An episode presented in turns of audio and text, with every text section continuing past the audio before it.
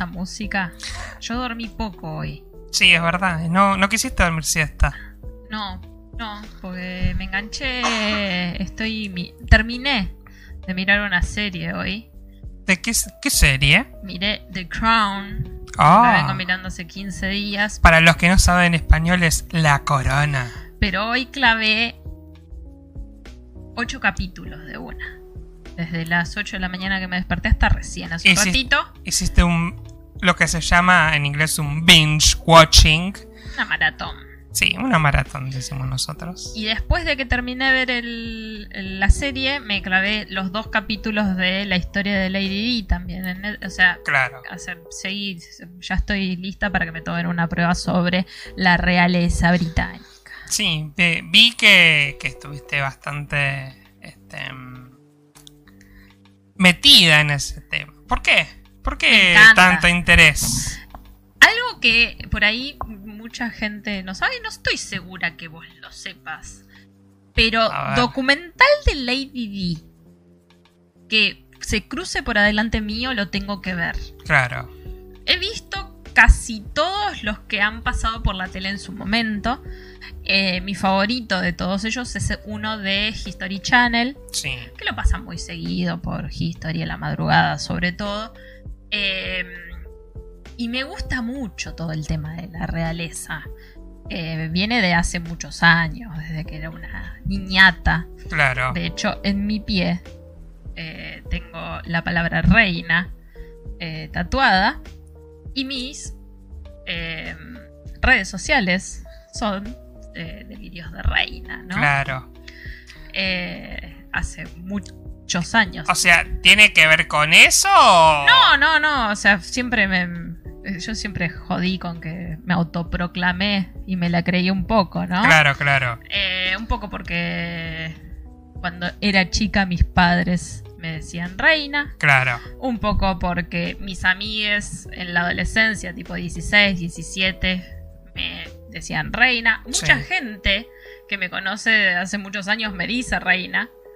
Eh, otros no, no, no, no. Me- muchos, por ejemplo, la gente de Twitter y de Instagram me dice Arale. Claro, sí, porque es el nombre que tenés. Incluso la- lo que tienen son la- las marcas o las empresas te, te llaman por ese nombre que por ahí es, no sé, un, un- un- Muchos tu- mi, años. mi culo y tu pito, una cosa así, y te- ellos te, te- te hablan por ese nombre. muchos años tuve como nick de Twitter Telefónica Te Odio. Ah, No sé si te acordás. Sí, me acuerdo. Tenía una guerra diaria con Telefónica, pues no ponía internet en mi barrio. Claro. Y tenía. eh, O sea, un internet de buena calidad, porque había internet telefónica, pero era una porquería. Claro, eran 256 Kilobytes. kilobytes cuando normalmente ya había 1, 2, hasta 3 gigas, ¿entendés? Eh, y en el barrio no llegaba. Pero nosotros tenemos 100. Claro. Entonces, yo para ver un video con esa velocidad lo ponía a cargar, me iba, hacía mis cosas por ahí, me tomaba unos mates, volvía y no había cargado todavía. Claro, era la época también que YouTube. eh, yo tenía una velocidad, no te digo que tenía un mega, creo que tenía casi un mega, ponele. Pero igual lo que hacía era como hacer el play y pausarlo y dejarlos cargando. Claro. Y por ahí habría muchos videos y los iba pausando para que, bueno, mientras miro uno se vayan cargando los otros, ¿no? Si yo hacía eso, explotaba todo. Claro. No servía absolutamente. Tenía que cargar de a uno. Era imposible con la velocidad que tenía y con la calidad que se, se manejaba en ese momento. Sí, que era de. Con, to- con toda la furia, lo máximo era 480. Claro, pero para la época y para mi internet era un montón. No, era en muchísimo. otros lugares, en otras casas, en otros barrios, con solamente 526 o con un giga, podías mirar, Mega. mega, podías mirar videos de YouTube. Claro, sí, sí, sí. Eh, pero en esta casa era imposible. Entonces tenía Telefónica Te Odio como nickname y todos los días me escribían, porque claro, ellos hacían la búsqueda en el buscador de Twitter de la palabra telefónica, viste que Claro, suelen sí, hacer sí. eso. Se autobuscan, sí. Y todos los días me mandaban mensaje directo o me, citó- me citaban tweet Claro. eh, diciéndome, ¿en qué te podemos ayudar? Y los rajaba puteadas. Fue durante En nada. muchísimo tiempo eso. Durante- creo que todavía debo tener guardados los tweets y, las, y los mensajes directos. Eh, pero sí, es, es un temita con el con la realeza. Y me, me gustó mucho la serie. Eh, O sea, yo, yo no la vi, o sea, la, la- la agarraba de reojo por ahí cuando vos lo estabas viendo y me enganchaba. Fue como, ah, me chupa un huevo la realeza. Pero estando ahí es como que te, te vas enganchando un poco. Y porque es como. A ver, ¿por qué miramos eh, intrusos y leemos ciudad.com? Porque Lees, nos interesa. mirás. Bueno, porque me interesa ver un poquito de que la vida ajena, ¿no? Somos, eh, somos chusmas por naturaleza. Claro. Eh, por ahí no te interesa la vida de la reina Isabel, pero te interesa la vida, no sé, del creador de Pokémon, por ponerte una idea. Tampoco. Bueno, alguien más interesante. A ver, no, no, no, no, estoy juzgando a la gente que le interesa. Es algo que personalmente no me interesa. eh, es todo ese periodismo de. Ni siquiera como. Porque hay gente que dice, ah, consumo irónico. yo. No, no. No, ni siquiera en ese tono. Es como que no es algo que me llame la atención. Sí me interesó por el sentido. eh, también es ficción, igual hay un montón de cosas que no, que no son tal cual se, este, se muestran en la serie. Pero hay como un valor histórico también. Una producción de la concha de la lora en cuestión de escenarios. eh, Porque no creo que estén en el Palacio de Buckingham No, filmándolo. filmaron en varios eh, palacios, que no era el de Buckingham, por supuesto, varios palacios, castillos que hay en Inglaterra, que son, algunos son de, de De la, la corona británica y los alquilan para ese tipo de situaciones. De hecho, muchos están alquilados para turismo o para gente cortesanos Sí, que deseen vivir ahí y tengan dinero, ¿no? Claro. Eh, porque tengamos en cuenta de que sí, a la corona le entra dinero del Estado, pero además tienen su propia fabriquita de merchandising, Claro, pues sí. Gastan mucho más de lo que reciben. de lo que, que es uno de los problemas que, que ocurren en todas las temporadas. Sí, siempre le están cuestionando, che, es necesario que tengas... Igual los muestran muy austeros en, en la serie, ¿eh? ¿Está autorizada por alguien la serie o es como... Historiadores O sea, y ¿es, guionistas. es que como han- una versión autorizada o...? Y mira, yo por lo que siento como espectadora es que los hacen quedar muy bien, ¿no? Claro, Eh, obvia- muest- obviamente muestran como las triquiñuelas que había entre ellos, todo el, el drama familiar y demás, pero de una forma muy suave. Porque después vos ves el mm, documental de Lady D, el que está en Netflix, claro, y es un poco más crudo, pero ese está autorizado directamente por el hermano claro. de, de Lady. Siento igual que es más como estos programas de... ¿Cómo se llama este canal? Y Entertainment, que te mostraba la verdadera historia Sí. de Sarasa. Siento que es un poco más sensacionalista. Es más algo... Es más tipo Obvio. secretos verdaderos y The Crown es más... eh, no sé, una serie... O sea, que... Que, que toca los conflictos porque no es que deja bien parados a los personajes ni a la reina ni a nadie. Pero a la vez sí, es como que al estar mejor hecho y al plantear un escenario determinado, es como que termina un poco. Sí. Hay momentos donde quedan bien parados. Igualmente, ahora empecé a ver otro que se llama la historia la familia la casa Win- Windsor, que Sí. es el apellido de del digamos de quienes vienen gobernando Claro. so- los soberanos de hace 100 años. Sí, Porque la casa Windsor este año, creo, o el o, hace- o el año pasado cumplió 100 años eh, reinando. Y lo empecé a ver y dice que la misma em, realeza autorizó a que eh, al, al archivo de la mm, del, o sea, del castillo y de la familia Windsor autorizó el acceso a mucha gente Claro. como para que se conozca la historia. Y hay documentos clasificados, se conocieron un montón de cosas, como por ejemplo esto de las. em, las eh, los audios, las charlas y un montón de conversaciones grabadas que no estaban y que se conocieron a partir de que permitieron el, el acceso. El acceso. También ha cambiado mucho, ¿no? Es como que... Sí, es como que también eh, creo que es muy conflicto de época, el problema de los divorciados, el problema de eh, estoy casado pero me separo, ¿qué hago? Eran como otras que épocas. es, es como muy de otra época, eh, pero también es interesante desde ese punto de vista, ¿no? Cómo también los conflictos van cambiando y se van modificando.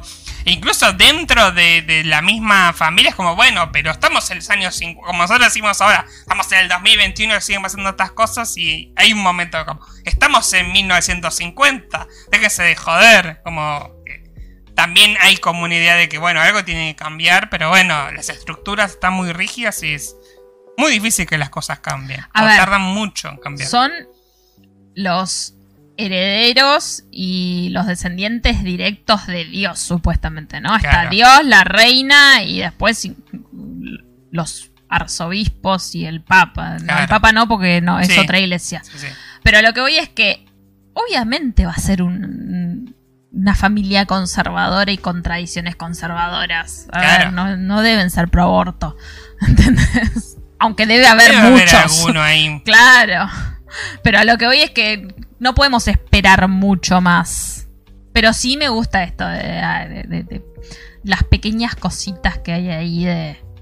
Me gusta, no sé. Sí, chusmerío, sí, chusmerío. Es entretenimiento para mí. No, no, no, es, es entretenido. Me- a mí lo que me interesó, por ejemplo, el, el tema de la rosca política. Claro. Porque está la relación de la reina con los sucesivos eh, primeros ministros que va teniendo. Eh, Eh, cómo a veces- Toda la parte de Margaret Thatcher es. te da una bronca. Claro, la guerra de Malvinas. Está la guerra de Malvinas, que incluso sus propios ministros le decían que era una guerra totalmente innecesaria, Claro. que no era, o sea, si se quieren quedar con esas tierras, pero que se las queden, no- se metan en el culo, ¿entendés? Claro, pero ahí, ahí te das cuenta como que hay una cosa política de que Claro. también le convino a Thatcher porque tampoco estaban como en un buen Era la forma de mostrar que, ah, mirá, eh, soy la dama de hierro, no me rompa las pelotas porque mira lo que hago. Claro, Eh, y cómo estaban enemistadas ellas, pero la corona todo el tiempo tiene que hacer de cuenta de que no, no pone... claro, porque es como tiene que ser neutral, con los ministros. Claro, que no pone... Pero sí, lanzaron ahí. Dan, o sea, muestran que en la serie que la reina eh, dijo, no me gusta lo que está haciendo. Lanzó un comunicado. El jefe de prensa le dice, no, porque yo, yo como jefe de prensa no lo autorizo. Claro. Que vos digas que no te gusta la gestión de Margaret Thatcher. Le dice, soy la reina, hace lo que yo digo. Y al final termina el jefe de prensa echándose la culpa a él de que la reina nunca dijo eso. Claro, La reina medio sintiéndose mal, pero no, porque se la mandó y rodó la cabeza de su jefe de prensa. claro.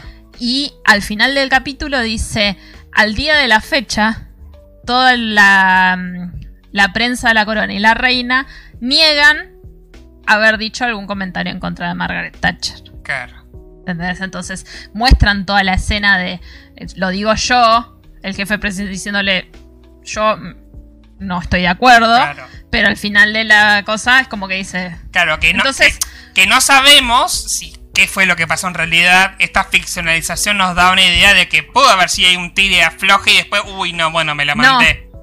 Pero después, el jefe de prensa se eh, fue muy exitoso escribiendo thrillers políticos Sí. y dando entrevistas referidas a, como ya no era parte de la corona, Claro, respecto a lo que había sucedido. Por lo cual eso se Ah. sobreentiende de que fue un testimonio de el ex jefe de prensa. Sí, Entonces sí, hay como un montón de cosas, eh, de rumores.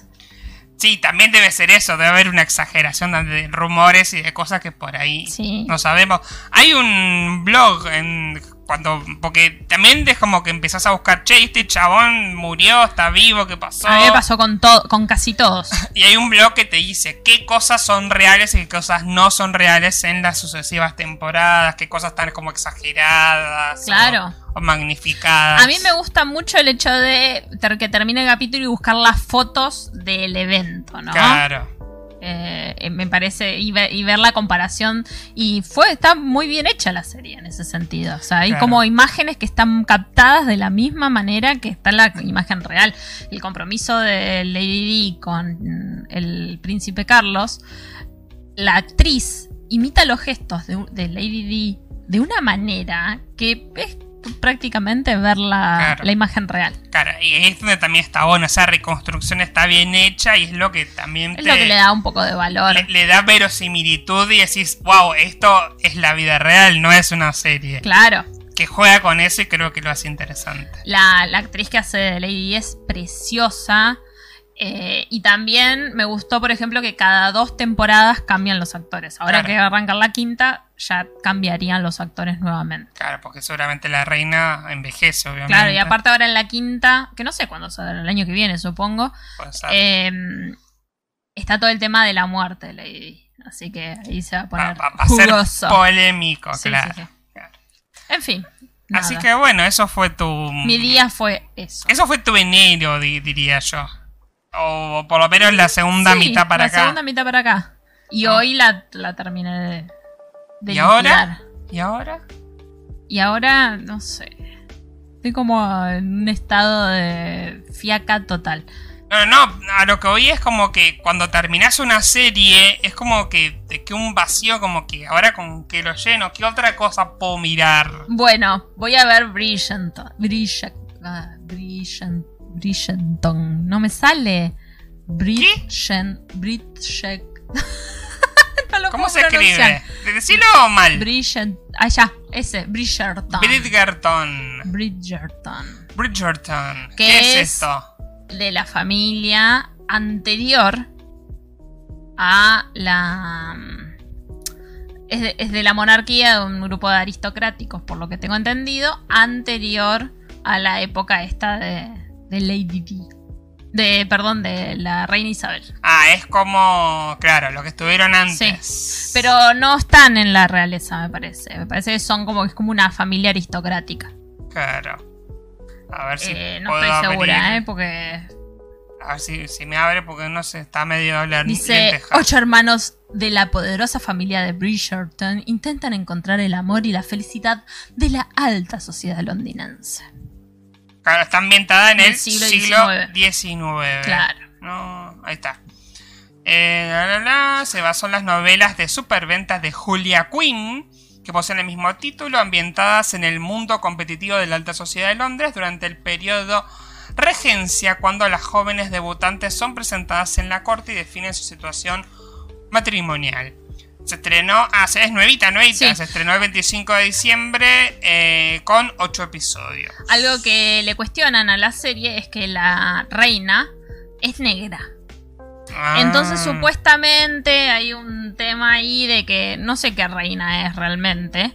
Eh, realmente era negra, pero en todos los cuadros que están pintados de dicha reina es, es blanca. Claro. Entonces ahí hay un tema de tipo Cabral. Claro. soldado heroico, Claro, que era lo- negro. lo blanquearon. la Whitewashing. blan- Claro. La blanquearon. Pero bueno, eso, eso es lo poco que sé y lo poco. Lo poco que he Claro. leído. Eh, a ver. Pero No, bueno. quiero, quiero buscar ahora sobre las, las novelas. Claro. El periodo de regencia es entre 1811 y 1820, cuando el rey Jorge III fue considerado no apto para gobernar y su hijo Jorge IV fue instalado por la regencia como príncipe. Ah, Em, o sea, es en esa época histórica. Es muy pintoresca, ¿eh? Muy, muy lindos trajes, mucho color. Claro. eh, eh, se ve linda, digamos, como la paleta de colores, diría Malen Dennis. Claro. Eh, personajes famosos. Ah, mira, Jane Austen estuvo ahí. Bueno, ah, Lord Byron, John Keats. Claro, todos escritores conocidos. Mary Shelley, Shelley, que es la de mm, la de Frankenstein. Eh, todos, toda esa gente habrá estado ahí dando vueltas. Así es. Eh, dice. Dice, la familia Bridgerton, esto es lo de sobre las novelas, consiste en ocho hermanos y su madre viuda. En las novelas, los Bridgertons eh, son, bien, son respetados y favorecidos dentro de la sociedad británica. Eh, son, bueno, un, un clan muy unido. La serie consiste en ocho libros en los cuales cada uno de los hermanos se encuentra el amor verdadero. Ah, mira. Cada libro está mm, está situado, bueno, esto, lo- durante el periodo este de, de regencia, ¿no? Y bueno, eso Vamos, va, va a haber que verla. va a haber que verla, bueno, sí. Sí. Pero bueno, ya encontraste, eso es lo que iba yo, ya encontraste algo como para suplantarlo. Sí. Buenísimo. Sí, sí, sí. Eh, eso es lo importante. Fede se apela, parece, y dice, Olis, ¿de qué cosa racista hablamos? de la realeza, que bueno, sí, sí, tiene, de la realeza que es hiper racista. tiene pero su bueno, momento. O sea, Sí, más que racista diría clasista. clasista, sí. ¿no? Pero Eh, bueno, bien, bien. ¿Cómo andás, Fede? Buenas noches. Hay dos personas conectadas. Nos colgamos hablando de eh, la serie. em, Ay, se me fue el The nombre. Crown. The Crown. Aparte es lo único que hablo y veo hace los últimos 15 días y se me fue, la- se me fue el nombre. Eh, estábamos hablando de la serie The Crown y que voy a empezar a ver ahora la otra que se llama Bridgerton. Eh, y se nos fueron 25 minutos de programa, así creo que es momento de arrancar, si te parece. Muy bien.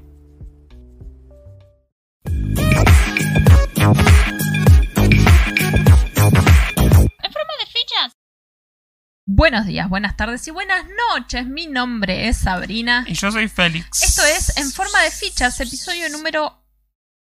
Ah, ja, ja. Siempre me digo, me voy a fijar antes de arrancar el programa. ¿Ochenta y... y? Me olvido. 80 y ¿80? Y uno 80 y, y dos. 2. 82. Episodio número 82. Eh, buen número. Estamos muy cerca de los 100, che. Sí, sí. Em, dice Fede, me dijeron que es una masa. ¿Qué cosa? ¿Bridgerton o The Crown? Eh, yo la recomiendo, eso que la vi así por partes, eh, yo creo que tiene, tiene su, su mm, atractivo. Tiene su atractivo, sí, es muy, muy interesante. Si, si no estuviera tan enganchado con One Piece, eh, por ahí la, la- la vería, pero Sí. realmente quiero llegar a- al capítulo 1000 de One Piece. ¿Cómo vas con eso? Eh, voy por el 700. Ah, bueno, ya estás. Aparte no la arrancaste hace mucho. Creo que arrancamos el mismo La- día. No, la arranqué. en- no, no, la arranqué. eh, si no me equivoco, para Navidad la arranqué. Ah, ok.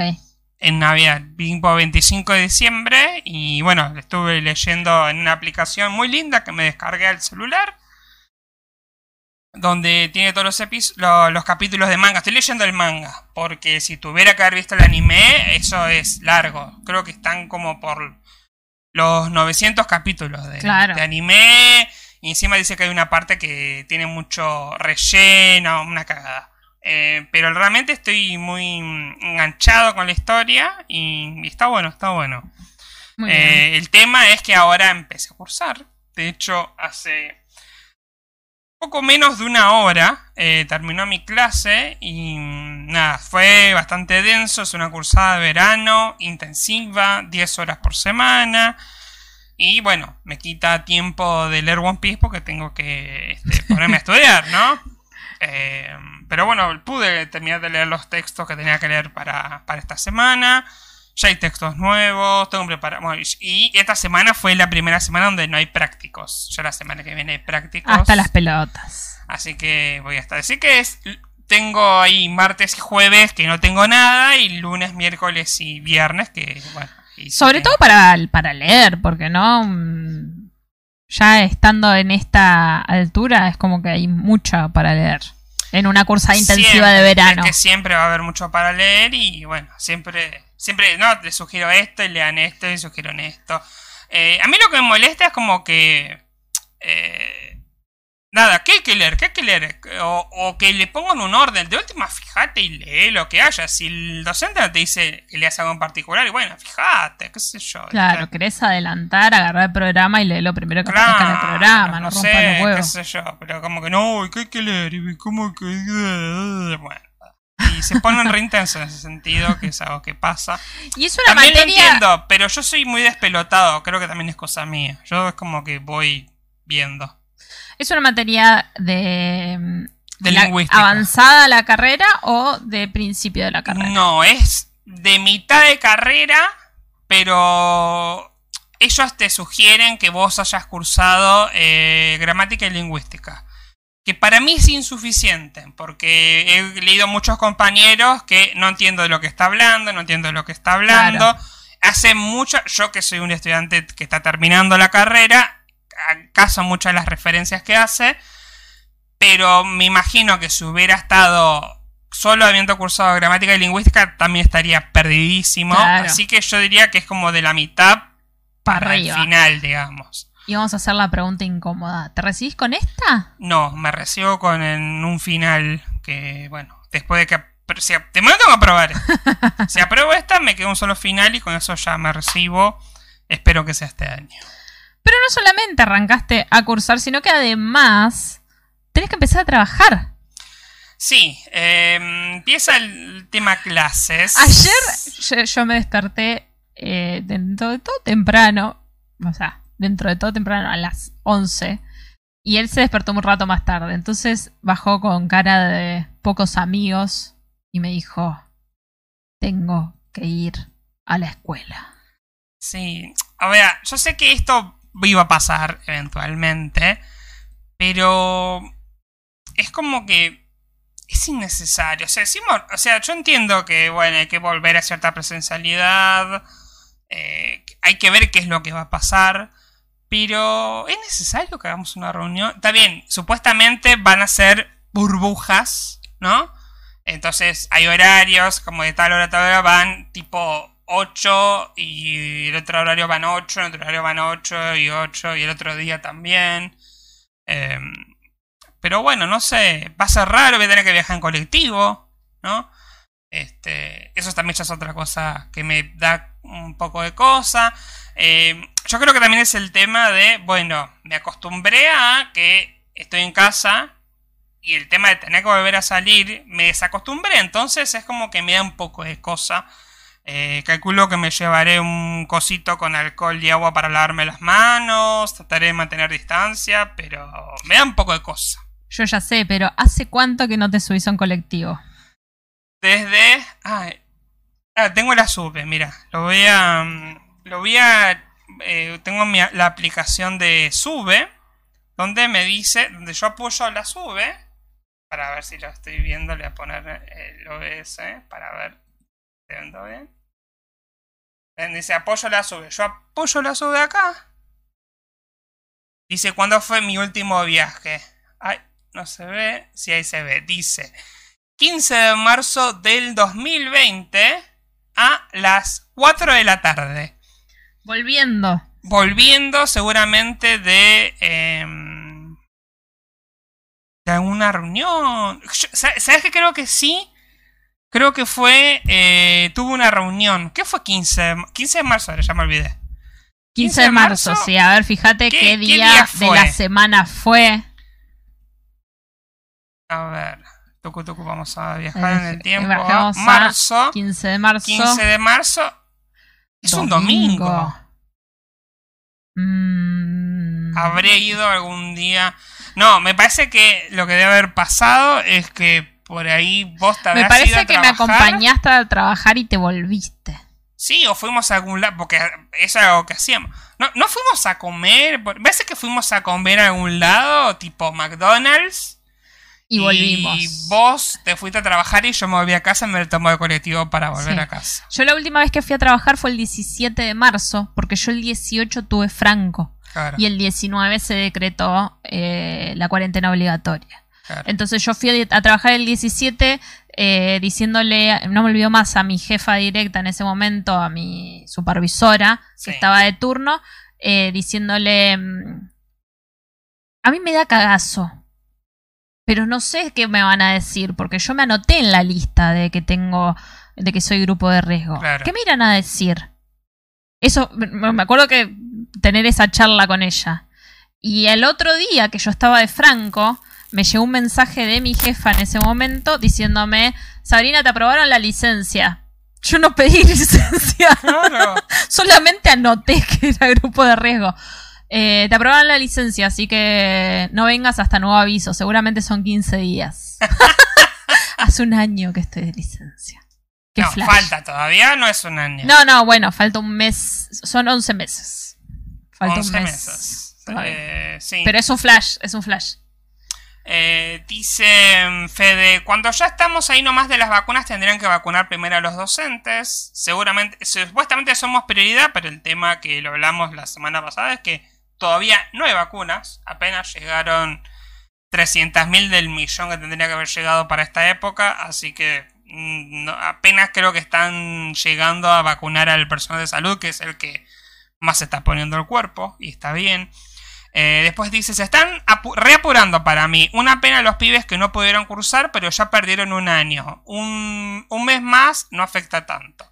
Eh, insisto en esto de que el año no se perdió porque hubo clases, fueron virtuales, fueron distintas, eh, no fue lo ideal, ¿sí? Igual yo siempre digo que tampoco la presencialidad la educación es ideal, así que no tiene nada que ver. Em, pero bueno, yo entiendo que hay muchos padres, o sea, desde la óptica yo lo entiendo. eh, que hay padres que realmente desean que vuelva la presencialidad porque necesitan dejar a los, chi- los chicos en la guardería. Porque lamentablemente es así. O sea, los, a mí es, me duele, pero es el cuando dicen ese argumento es porque, bueno, entonces la escuela es una guardería. ¿No? Porque lo que importa es que, bueno, tengo que ir a trabajar. Sí, yo entiendo, igual que hay padres que tienen que ir a trabajar, necesita que los chicos eh, vayan a la escuela porque no tienen con quién dejarlos. Pero a la vez no es la función de la escuela, pero a la vez se necesita. A la vez entiendo que los pibes psíquicamente, psicológicamente, los debe haber afectado estar años cerrados, no tener una educación. eh, ni, ni siquiera la educación, ni si- el- la posibilidad de estar con otros, con los pares, con divertirse, charlar, que es parte de la educación, es Aparte, parte del proceso. Exacto, tengamos en cuenta que la escuela no es solamente ir a incorporar contenidos, ¿no? Ya dejó de ser eso hace muchísimo tiempo, sino que es una- un lugar de contención en todos los sentidos, un lugar de contención social, un lugar donde los pibes pueden ir a, a hacer esparcimiento y a relacionarse con gente, aprender hábitos, reglas, normas que van a después tener que cumplir en la sociedad y sobre todo, en muchos casos, es un refugio. Porque hay pibes que comen en la escuela, hay pibes que van a la psicopedagoga en la escuela, que van a la psicóloga en la escuela, que tienen una caricia de una docente Claro. eh, en la escuela. ¿no? pero, la, pero a la vez no tendría que ser así, o sea... No, lamentablemente no. lamentablemente pero- tiene esa función porque lamentablemente hay un tejido social que no está conteniendo a ciertos chicos, a ciertos pibes, a ciertas personas de esta sociedad. No debería ser así, pero lamentablemente lo es así. A la vez es una excusa, pero a la vez no debería ser una excusa. Esto es un debate interminable, ¿no? Y es muy Eh, difícil, estando en educación, eh, encontrar la solución, ¿no? A esos problemas. Sí. Porque quienes a veces... escriben eh, las normas, ¿hace cuántos años que no pisan una escuela? Sí. ¿No? Entonces ahí hay un problema gigantesco que no vamos a resolver en una hora y media que de podcast. Por eso, no, no, y con los protocolos también, que algunos son medios irrealizables, eh, no sé. Ayer eh, vino tu amiga y decía, no, viste, yo tengo, he tenido cursos de 45 pibes, he tenido cursos de 30 pibes, y le dice, pero si en TN dicen que son, eso lo dijo en chiste, ¿no? Pero si en TN dicen que son más, no son más de 25. Claro. Y es como, no, eso no pasa, eso es una situación ideal, ¿no? Si, ojalá si tuvieras 25 pibes Aparte- por curso, bueno, puedes tratar de hacer esto de la burbuja, que vengan un día, que vengan el otro día, Ujú. Vas variando, no sé, se puede buscar la vuelta, pero hay cursos que son 30, 40, los espacios son mínimos. eh, a ver, ¿por qué también mucha gente perdió el año? Porque no tenían, o sea, si vamos a hacer burbujas, entonces hay gente que tiene que seguir teniendo clases eh, virtuales y ese problema sigue estando. Hay gente que no tiene acceso a tecnología para hacer clases virtuales. Entonces, hay problemas que siguen estando y a la vez se pretende que volvamos a una presencialidad, poner el cuerpo, arriesgarse. Eh, ese es el problema, ¿no? Esta semana leí un, un posteo de una maestra que eh, reside en Capital y decía algo así como, tengo que, tengo a mi burbuja presencial, digamos, de cierta cantidad de pibes, ponele 10. Sí. Y además, tengo que transmitir la clase según el protocolo que me pasaron de mi escuela. Al ¿Son donde en capital? Sí. O sea, estás adelante de 10 presencial y a la vez con algún dispositivo móvil streamear la clase.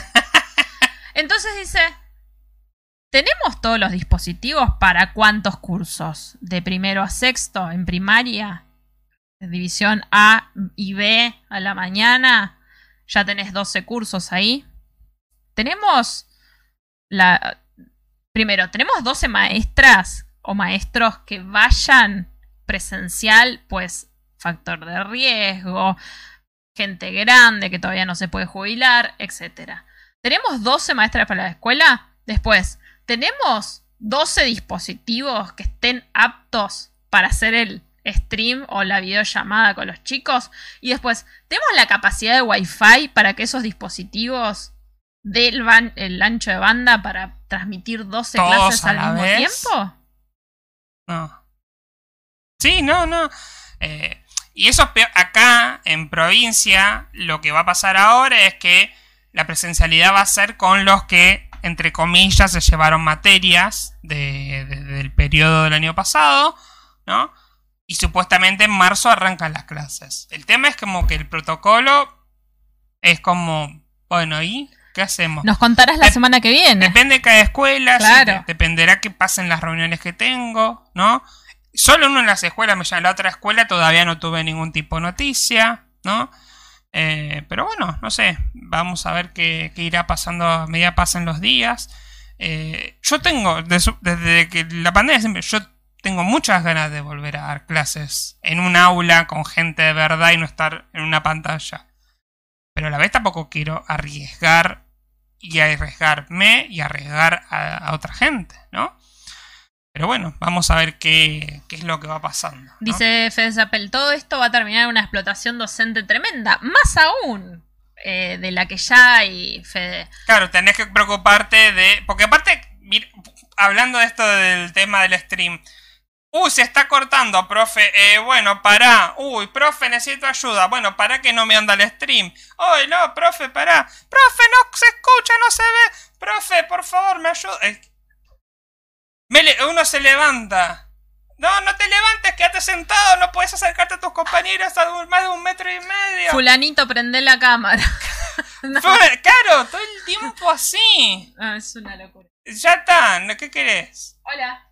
Saluda a la gente. Sí, ya te doy. No, no hay. Vaya a comprar a la farmacia, señora. Em, entonces, eso es el tema, ¿no? Que es como que. ¿Cómo controlas todas esas cosas a la vez? Como para. Demasiadas cosas. Ya normalmente es un, una batalla de prestar atención. De, de, profe, profe, profe. Y encima tener que mirar una pantalla. No, no, no. Fe nos dice, jaja, fulano despertate. Claro, sí, también. No me pasó eso. Eh, pero he tenido que hacer clases más tarde porque no, no sé, para no joder los horarios de sueño, no sé. Em, porque había pasado que no, no, si hacía clases temprano, temprano en la mañana nadie aparecía.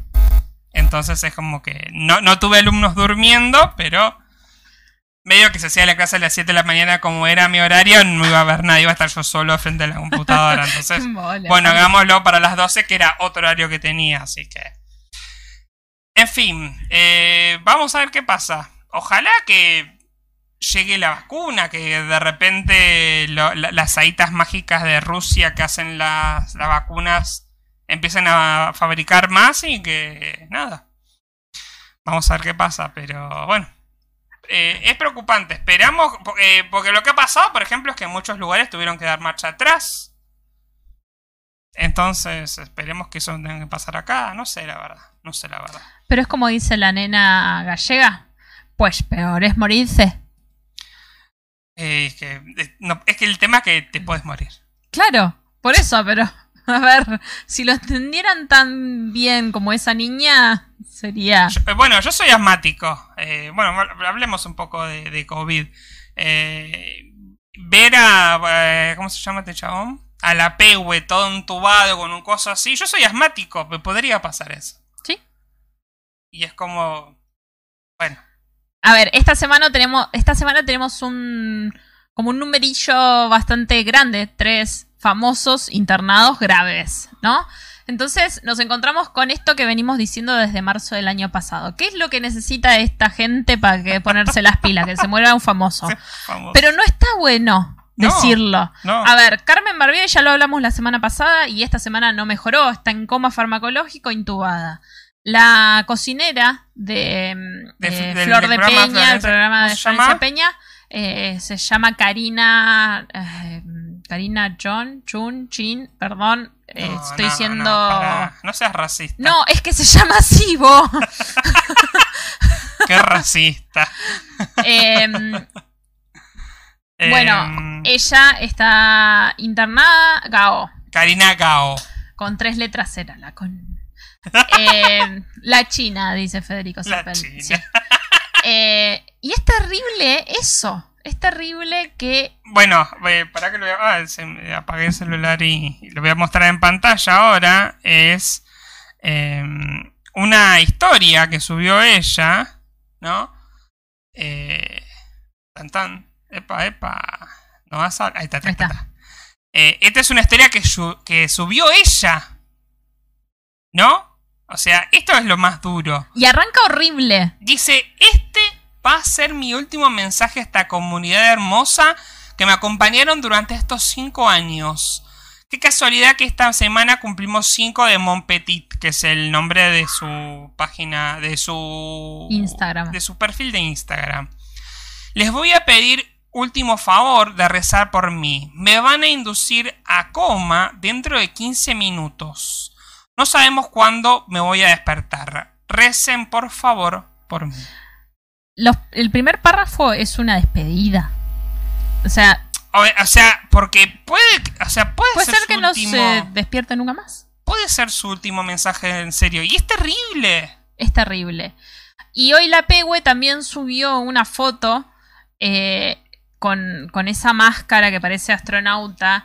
Y da mucha impresión, loco. Da mucha impresión eh, porque seguís viendo a la gente abarrotada en la playa, chupando picaportes, ¿entendés? Es como que yo no lo puedo entender.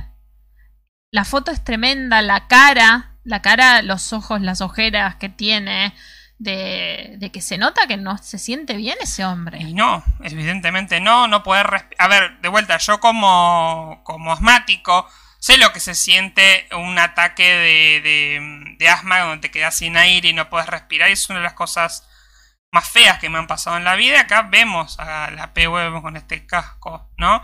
Eh, pero bueno, eh, está con eso. Se lo ve bastante bien, por lo menos no está en coma, ¿no? Como... Por lo menos no está intubado. no está intubado, ¿no? Es decir, que bueno, en ese sentido eh, la está pasando un poco mejor. Ojalá que, bueno, que se recupere. de, de, Carmen Barbieri no sé si hubo alguna novedad, eso no, no me fijé, pero nada, es triste, ¿no? El otro, la otra persona famosa que también estuvo es eh, Raúl Rizzo, ¿no? Que es este actor. Sí. ¿No? Que eh, también está en terapia intensiva, ¿no? Es, por si le pongo la foto, por si no se acuerdan quién es, ¿no?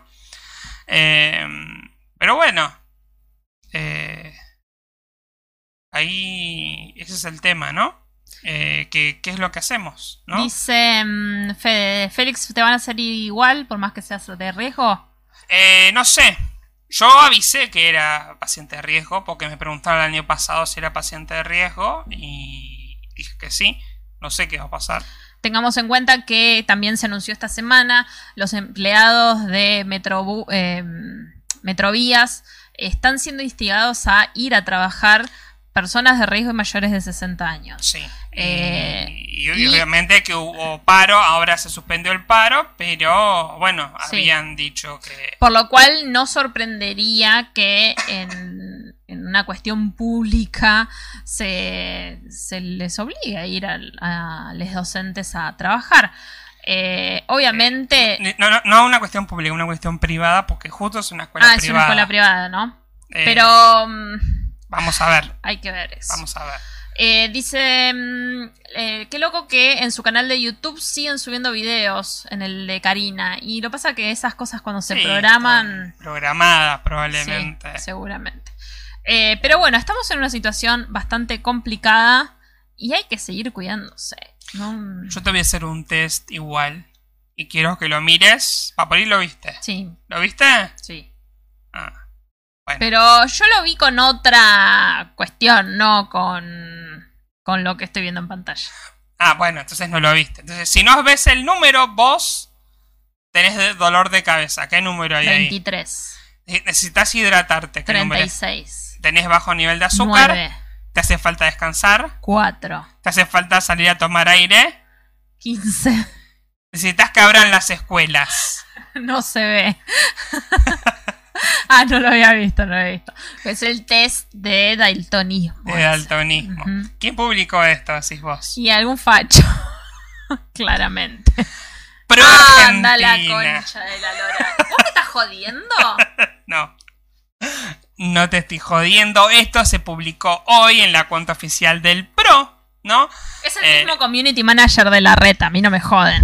A ver, o sea, es un. O sea, yo creo que si lo hubiera publicado, eh, no sé, no se me ocurre el nombre. Fernando ningún- Iglesias. Fernando Iglesias. No, ni, no, Fernando tampoco, porque es un político, es un diputado. Uno de esos trolls que El andan dando vueltas. El Dipi, bueno, parece, se hubiera publicado el Dipi. O lo hubiera publicado este que se fue, ¿cómo se llamaba? Apu. El que se fue, que se va ahora a vivir a Canadá. eh, que lo felicitó Mauricio. Bueno, es un troll. Pero sos la cuenta del partido político, hermano. Dejate joder. Y acá me cosa gracia porque acá tenemos a, a un conocido nuestro, a Gus, que responde, ¿no? Usar test de daltonismo para hacer una campaña política y encima cruzarlo con New Age me parece muy despreciable. Como padre de un daltónico les aconsejaría que borren este tweet inmediatamente. Mirá, ¿No? muy bien. ¿no? eh, Y después viene un pendejo boludo que le dice, tranquilo chicos, solo un meme, no es real. Y él le pone, es muy gracioso si lo haces vos. Que lo haga una cuenta institucional, no. Si ponen un ciego y te dicen no la ven y cuadrada como mensaje institucional, no va. ¿Entendés la diferencia? ¿No? Eh, y bueno, obviamente que mucha gente se enojó, ¿no? Tengo otro, si ves al conejo te puedo ir a la concha de tu hermana. y bueno, nada. no, no, es me parece tremendo, como dice Gus, que una cuenta institucional. institucional de un partido político que está ahora haciendo toda la fuerza posible para que haya pasos. No querí- querían sacar las pasos y ahora quieren que haya pasos. Porque Entonces, ahora les va a beneficiar. claro, pero a ver. Yo no puedo Sí, creer. no, no, es cualquiera, realmente. Leogar, es- eh, eh, viendo ese, ese tweet ahí, después seguramente vamos a hablar de eso. Leo García se ha convertido también en un ser de la ultraderecha. Sí, después vam- vamos a ver eso Sí. porque tiene su... Dice Fede, "Ja, ja, ja, amo internet de todo. Eh, de todo el pro no se puede decir nada, la verdad son unos genios del marketing visionarios, no pueden ser más bizarros y ridículos, no paran de darnos material para hacer para memes. hacer memes. Sí, Fede, ¿sabes cuál es el problema? Que nosotros lo entendemos como un meme. Pero hay gente que se lo toma en serio. Sí, sí. Entonces, que no sabe diferenciar entre eh, nosotros que nos cagamos de, ri- de risa eh, y decimos no puede ser, a gente que dice, ah, tiene razón, lo voy a descargar y lo voy a mandar en una cadena de WhatsApp. De verdad lo Sí. voy a mandar. Eh, acá me estaba fijando que hay algunos mensajes bloqueados, que YouTube se pone la gorra y bloquea mensajes. Eh, uno que era de... mm, eh, no solo es innecesario, es estúpido todo el año en cuarentena y ahora van a tirar toda la mierda por presión de la oposición. Yo creo que está más peleada porque no es solo un tema de la presión de la oposición, hay mucha gente que está militando que no necesariamente es de la oposición, que está militando el tema. Y este gobierno tiene como esa cosa de que quiere quedar bien con todos. Estamos en un año electoral además, entonces es como que eso debe pesar en la decisión de que haya presencialidad. Yo creo que va a haber presencialidad. Si se llega a ir toda la mierda, van a volver para atrás y vamos a volver a quedarnos en casa. Algo así va a pasar. Eh, ese es como mi, Espero que no. Espero que vengan las vacunas y de repente todo mejore y podamos ir de vuelta eh, a la escuela, ¿no? Pero mm, no, no. Por cómo viene la cosa, va a tardar bastante en, en, eh, en mejorarse todo, ¿no? Y después otro mensaje que decía, aquí me imagino que las escuelas públicas son iguales, no hay ni agua y todavía hay escuelas con las mochilas de baño ilegales, de esas de plomo, que pesaban como mil kilos y mataban pendejos. Em, ah, sí, o sea, me acuerdo de eso, de esas mochilas que eran como... Y se caían. Sí, no, que se caían, eh, pero sí me acuerdo de que ha habido esas que... Pero aparte, eh, bueno, vos fuiste a escuela privada, no sé. Pero ¿Tenés recuerdo de que haya jabón o papel higiénico nunca, en tu... Nunca, no, iba a escuela privada y no había ni, ni jabón ni papel higiénico. Con suerte estaba una vez, limpia. Te voy a contar, una vez tuve que ir al baño y me limpié el culo con una figurita. Yo, yo he sacrificado medias en la escuela. Y, era porque no, generalmente no... Con una figurita igual muy precaria. ¿Eh? Con una figurita muy precaria. Bueno. No había nada. No había otra cosa. No iba a sacrificar una media. Yo, yo he sacrificado medias. Y em, pañuelos. En ese momento se usaban pañuelos de tela de cortarlo al medio y la mitad del pañuelo ah. iba al sacrificio. Yo era de usar eh, pañuelos, ahora que lo pienso. Pero no, no, nunca se me ocurrió usar un pañuelo. Sí. Eh, pero eh, era. E-, eso de mi edad, nosotros usábamos pañuelos de tela. Usábamos pañuelos de tela y a mí me gustaban los pañuelos de tela que eran los de mi papá, que eran los grandes, porque los de mujer, viste que. Sí, como siempre. El de mujer era re chiquito. Y si tenés mucho moco o una caca que accidental, ¿qué haces? Sí, no. No, verdad. Entonces yo siempre me llevaba los pañuelos de mi papá. Claro. Dice Fede, por, con suerte había agua. Yo hice la misma de Félix. Bien. Bien, choque los ¿Era trending card como para hacer cucharita o...? mucho, mucho... Ah. Eh, Fede dice Figus de Dragon Ball de la parte de papel que despegas. Claro. cagada si se, se salía el stick. Te quedó una depilación. No, no tenía pelos en esa época todavía. No, igual era con la, eh, o sea, con la parte despegada era. ¿Cómo, cómo terminamos hablando de esto? Bueno, a ver, ¿cómo poronga querés cuidarte una pandemia si hemos vivido estas experiencias en la vida, ¿entendés? que nos acostumbramos que de pedo había agua, no pida jabón en la escuela, no, no pida... Ay, eh, Dios. Y, ahora de, de, más grande lo que ha pasado es que, bueno, se suspendían las clases porque no había agua, ¿no? Sí. Pero antes no pasaba eso. Ibas y si tenías que ir al baño, bueno, jodete. No, después con el tiempo, bueno, suspender las clases porque no hay agua. bueno. Eh, bueno, Fede se está riendo mucho, Somos parece. seis en este momento espectadores simultáneos. Cuando empezamos a hablar de caca empezó a llegar empezó público. a llegar gente. No sé cómo tener que hablar más de caca. Gracias, Fede, por acompañarnos en este chat, porque la verdad que... no, aparte, desbloqueé ese recuerdo. Una vez me limpié en el colegio con una figurita del culo porque no había otra cosa. Es que... No, y ¿sabes, ¿sabes qué es lo peor? Es que no se fue. Y no. Y salí al baño, entró otro al baño y vio la figurita. La figurita y fue y me preguntó, ¿vos hiciste eso?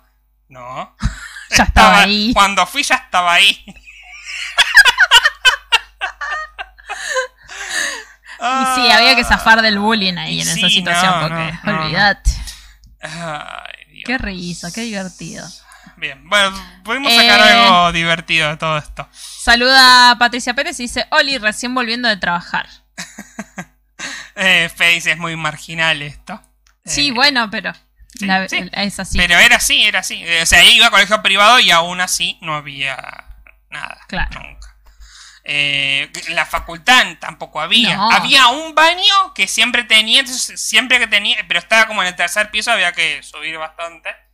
Eh, pero bueno, y si no, obviamente ya me llegaban mis pañuelitos. Pañuelito de papel. Pañuelito de papel. Mi generación acá en la Universidad Mar- Nacional de Mar del Plata puede decir, eh, y es testigo de esto porque estoy segura de que todos los que fuimos a humanidades alguna vez entre el 2005 y el 2015, que tomó la gestión el, el Frente Nuevo Encuentro, antes de eso, nunca Sí. en tu puta vida ibas a encontrar papel higiénico. Eh, nos cruzábamos todo el complejo universitario, que no es mucho, dos cuadritas serán, para ir al baño a económicas. Que Porque en económicas tenían papel, tenían jabón, te alquilaban termos, no te alquilaban termos de mate, te prestaban equipos de mate con la yerba y todo. Ah, re bien. Sí, sí. Qué buen servicio, cinco estrellas. Sí, bueno, pero eran económicas, sabían administrarse. Sabían administrar. Claro.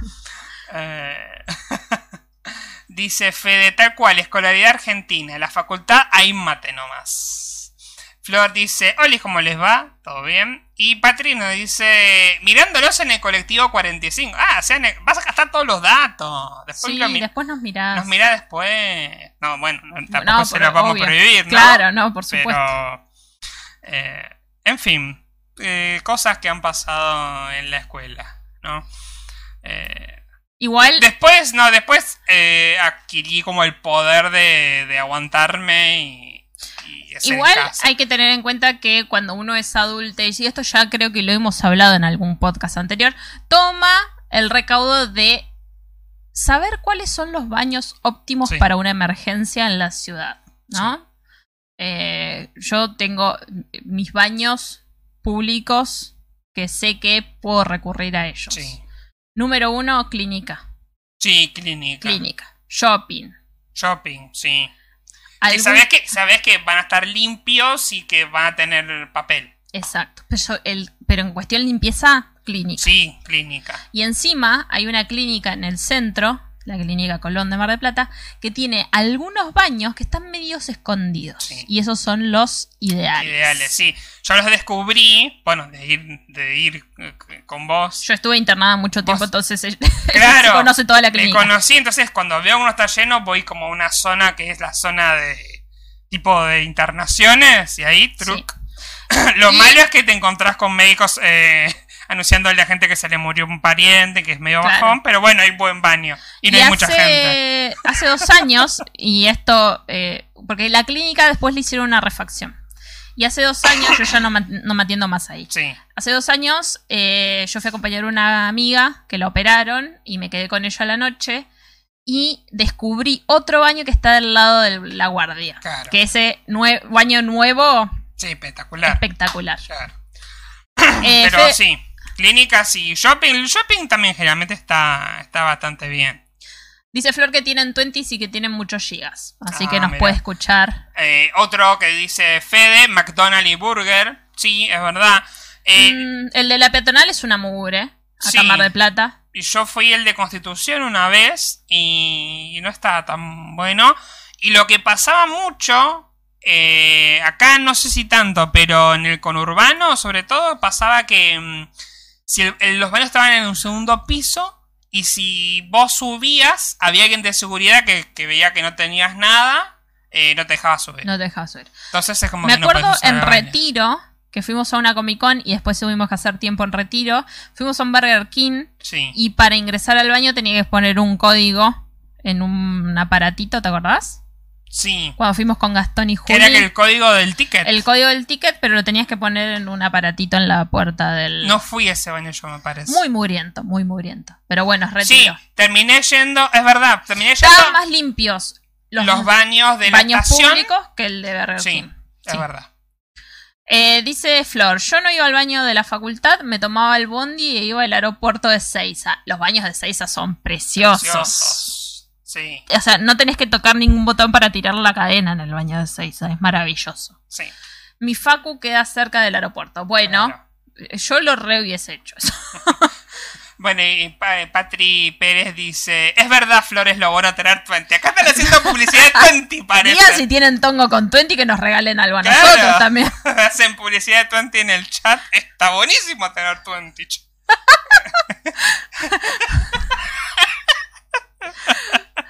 Eh, Ah. esperemos que Patri esté escuchando con auriculares, porque si no, todo el mundo estuvo escuchando a- Bueno, hablar eh, sobre. Si, si estás sin auriculares, síganos en, En forma de fichas. Denle suscribirse, sigan las redes sociales. Estamos todos los viernes. Eh, bien. Fede Eh, se ríe, ¿no? Le- hoy le estamos, le, le estamos divirtiendo. estamos ya. divirtiendo. ¿Fuiste a comprar cervecita hoy, Fede? Eh, algunas cositas relacionadas con el COVID, eh, así como cerrar esta parte de que siempre tratamos, que fue una polémica. Eh, va- vamos a hablar con la noticia más tonta primero, que es que los casos están bajando. A pesar de todo esto que dijimos, los casos están bajando. No tanto por ahí, pero estaban en un nivel un poco más aceptable, ¿no?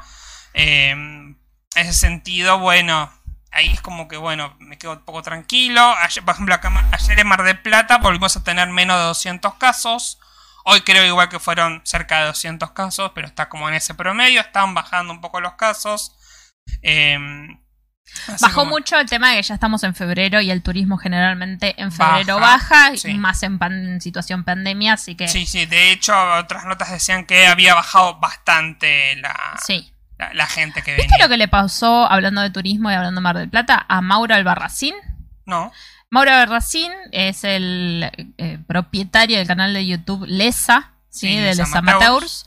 Eh, quiso ir al Costa Galana a Sí. eh, pasar el día, pues dijo, es el hotel de Mirta Legrand, yo Claro. quiero ir. claro. Eh, así, a pasar la cheto, dice como, como habla él. Y mm, le dijeron que estaba totalmente ocupado, Ok, ¿no? sí. Entonces, medio caliente, subió una historia de Instagram y dijo, che, ¿ustedes qué piensan? Que él estaba con un equipo deportivo y una gorra, pero yo me imagino que la gorra se la debe haber sacado cuando. Sí. Porque encima viste que el Costa Galana es muy paquete, Sí. tiene pingüinitos en la puerta, o sea, con sombrerito y toda la pelota, ¿viste? Es como muy, muy top. Y dice, ¿ustedes qué creen? ¿No me dejaron entrar por la facha? ¿O realmente estaba totalmente ocupado el hotel? Claro. Estamos hablando de uno de los hoteles más grandes de Mar del Plata, más lujosos y más caros, por lo cual en esta época y con pandemia No, no intentó por internet o por. Bueno. se metió a la página de Costa Galana y había lugar para reservar por internet. Claro. Entonces dijo, ¿ustedes creen que... ¿Qué, creen? ¿Me discriminaron? Sí. Y sí, un poco sí. Bueno, se armó una polémica porque todo el mundo que lo sigue le empezó a escribir al Costa Galana y llegó a los portales digitales de Mar del Plata. De discriminaron a famoso youtuber Ah, eso por... no. Sí, No, no sé si habrá salido en qué digital, sé que en- ahora Mar del Plata salió. Ah, eh, lo, lo voy a buscar. Googlealo. Eh, y dijo, famoso youtuber eh, intenta alojarse en famoso hotel de Mar del Plata y no, no se lo permiten. ¿Ves? Ahí está. Salió en filo. Eh, en Filo News. eh, Mar del Plata. No, para. No, No. dice. No. Estaba, estaba en un par de portales, no sé qué pasó. Bueno, pero está acá. Em, Claro, sí, dice, quiso grabar en un video del Hotel Costa Galana, pero cuando pidió reservar una habitación le dijeron que no había disponibilidad. Bueno, ahí está todo, ¿no? Em, Dice, bueno, no, y después parece que, bueno, que lo mandó a la mierda. Dijo.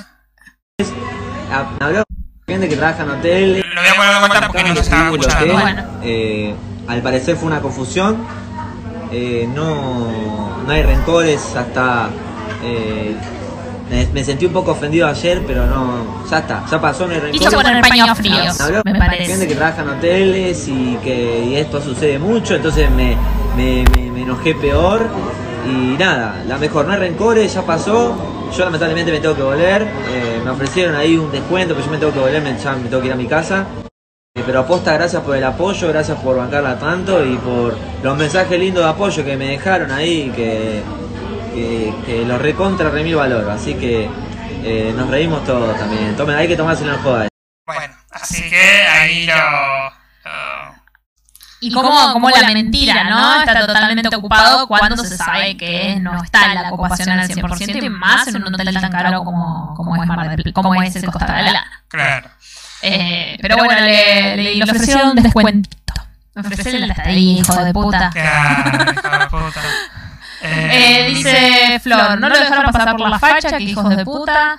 Eh, que vuelva donde Oriene, que lo esperamos con los codos abiertos.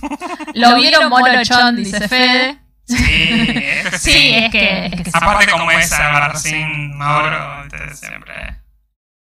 Pero bueno, qué sé yo.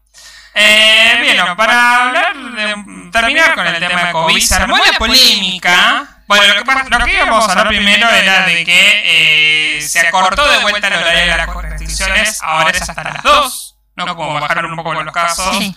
Bueno, vamos a darle una hora más para que se codicen y que vuelvan a subir los casos. Que bueno, está bien. Ah, me dice Flor que se escucha doble. ¿Por qué? Ahí, Hola, hola, hola. ahí está, está, está. Hola, hola, hola. Ahí calculo Dice que no. que, dice Fede, después de ver la influencia de internet, le ofrecieron. Sí. Obvio, Obvio, sí, eso pasa pasa, siempre. siempre. eso pasa siempre. Eh, ah, esto me fue- No, pero está. Bueno, no sé por qué antes no, no salió el sonido, pero bueno, no importa. Ah, porque no cambié a callo. Ya está. Ya me acordé. Así que bueno, en otras noticias, y acá hay una doble polémica, porque primero se sa- salió esta nota con la fo- hermosa foto de Betty Sarlo, ¿no? Em, Betty Sarlo que siempre quiere ir al museo cuando uno quiere ver un partido de fútbol.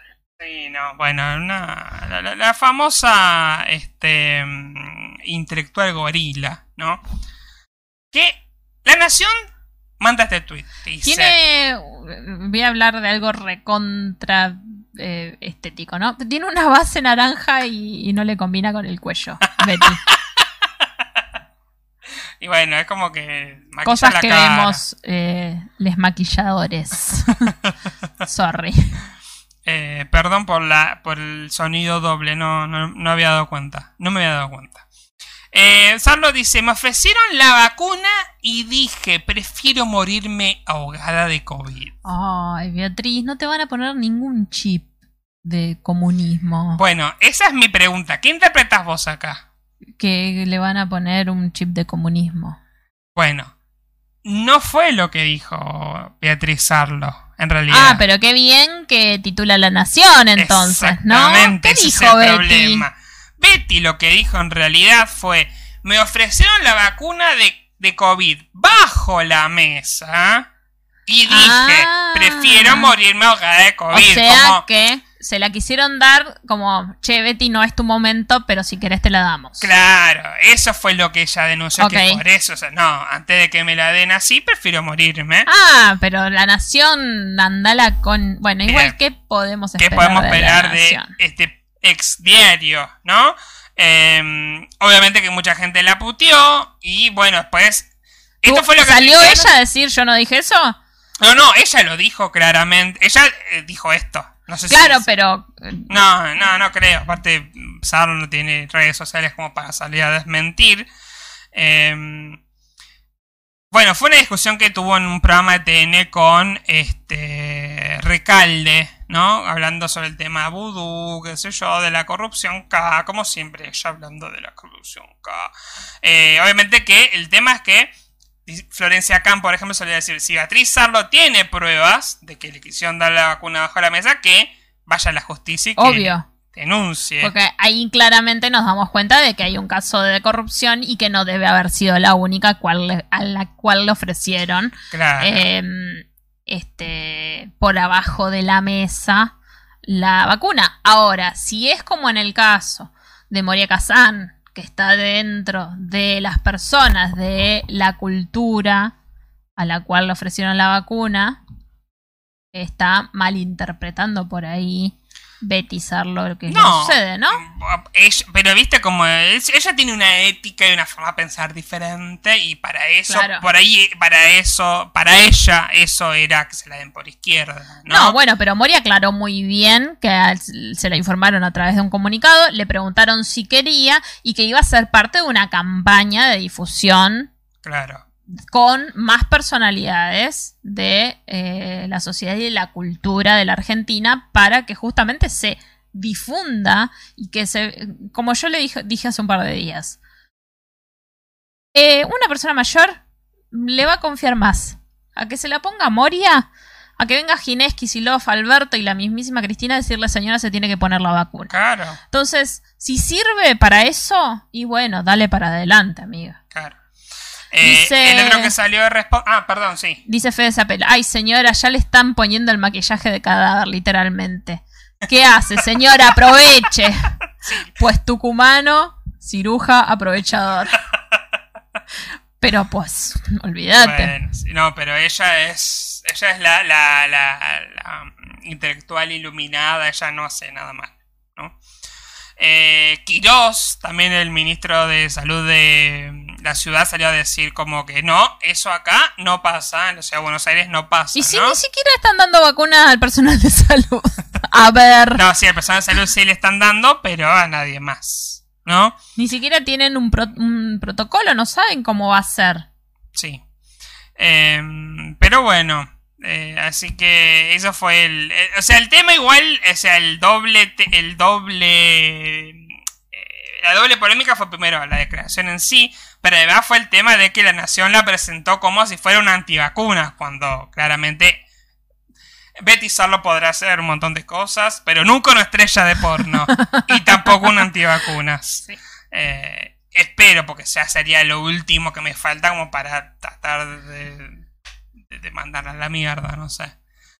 Eh, pero bueno. em, ¿Para qué lado querés que vayamos? Eh, hablemos lo del IMC que está medio relacionado con el COVID y después Sí, nos vamos a otras cosas más banales, ¿crees? Es verdad, sí, tengo cosas más banales después. Por eso. ¿Con qué arrancamos? ¿Con Eh, este? ¿Con, con este? el tweet primero. Con el tweet.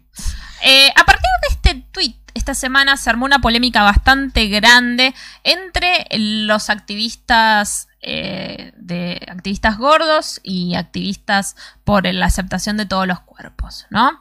El tweet dice, eh, lo manda co-constanza y dice, a una conocida mía le pidieron el índice de masa corporal para ser administrativa. A mí me parece que eso está mal, nunca lo había escuchado. ¿Les pasó? Y abajo aclara, bueno, varias personas me dijeron que hay una ordenanza que tiene que ver con el IMC por lo de COVID. Claro. Bueno, acá viene mi, edi- mi editorial. Bien. Tendría que poner una, una cortina. Hay un tema con el índice de masa corporal hace años, ¿no? Porque es lo que te miden absolutamente todos los nutriólogos médicos. Eh, vas a una clínica y te miden el índice de masa corporal para cualquier cosa. La polémica se desata porque eh, aparentemente hubo muchos casos y muchas capturas de pantalla de gente que no pudo conseguir su trabajo porque eh, justamente les pedían el índice de masa corporal. Algo que cuando vos vas a hacer un, preocupacional no tiene por qué importar, ¿no? Sería como la nueva eh, foto cuerpo entero. ¿no? Claro. Se tomó por ese lado, pero después se cayó en la cuenta que la Organización Mundial de la Salud toma a las personas mayor que tengan un índice de masa corporal mayor a 35 como grupo de riesgo. Si sos algunos lugares mayor a 35, otros lugares mayor a 40. Em, hola, hola. Ah, sí, Hola. sí, sí. Lo cual es bastante complejo, ¿no? Porque una persona que tiene obesidad, eh, que el índice de masa corporal le da superior a 40, según este cuadro, ¿no? El índice de masa corporal mayor a 40 es obesidad mórbida de tipo 3, la más alta que puede existir. Claro. Pero eso no significa que tus estudios médicos digan que esté todo bien Claro. que es mi caso. Y acá hablo desde la experiencia pura. Hace muy poco yo me hice los estudios de anuales, me dieron todos bien, no me los pudieron revisar porque pandemia y mi médica se agarró COVID, entonces me cancelaron los turnos. Pero hace poco saqué un turno con otro especialista eh, y me dijo, estás bien, vos podrías volver a trabajar. No hizo referencia al peso, no hizo referencia a otro déficit vitamino, vitamínico que tengo. Simplemente me dijo, tu diabetes está bien, no estás medicada, puedes volver a trabajar. Claro. Piola, dije. Llamé a mi, a mi empleador y le dije, che, mi médico me dio el alta. Y me dijo, me trataron excelente. De eso no tengo ningún tipo de queja porque fueron tan dulces conmigo que no lo tomé como una forma agresiva. Simplemente me dijeron, perdón que te haga esta pregunta, pero ¿cuál es tu índice de masa corporal? Y yo ahí dije, más de 40.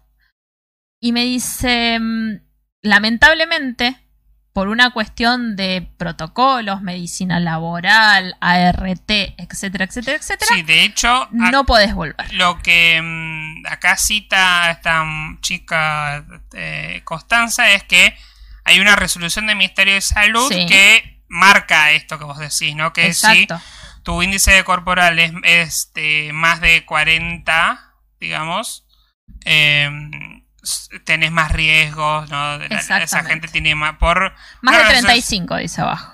claro, más de... Eh, más abajo, más abajo. Para, para, ahí. El Considérase como grupo de riesgo, ¿no?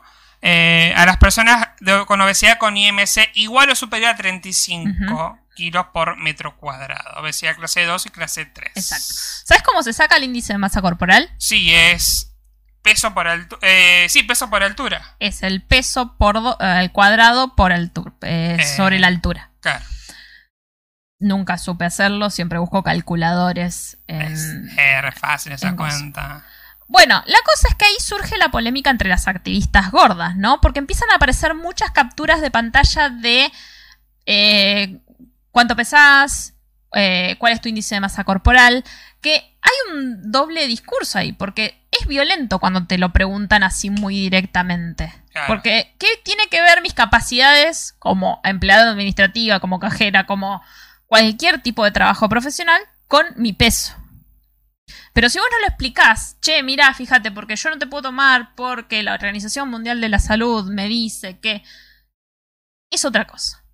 En el post de... Em, eh, María Fernanda Rossi, que es una periodista, activista gorda, que su eh, Instagram es Bitácora Gorda, nos aclara un poco más de qué se trata este numerito, ¿no? Dice, el temido IMC es un invento de un astrónomo belga.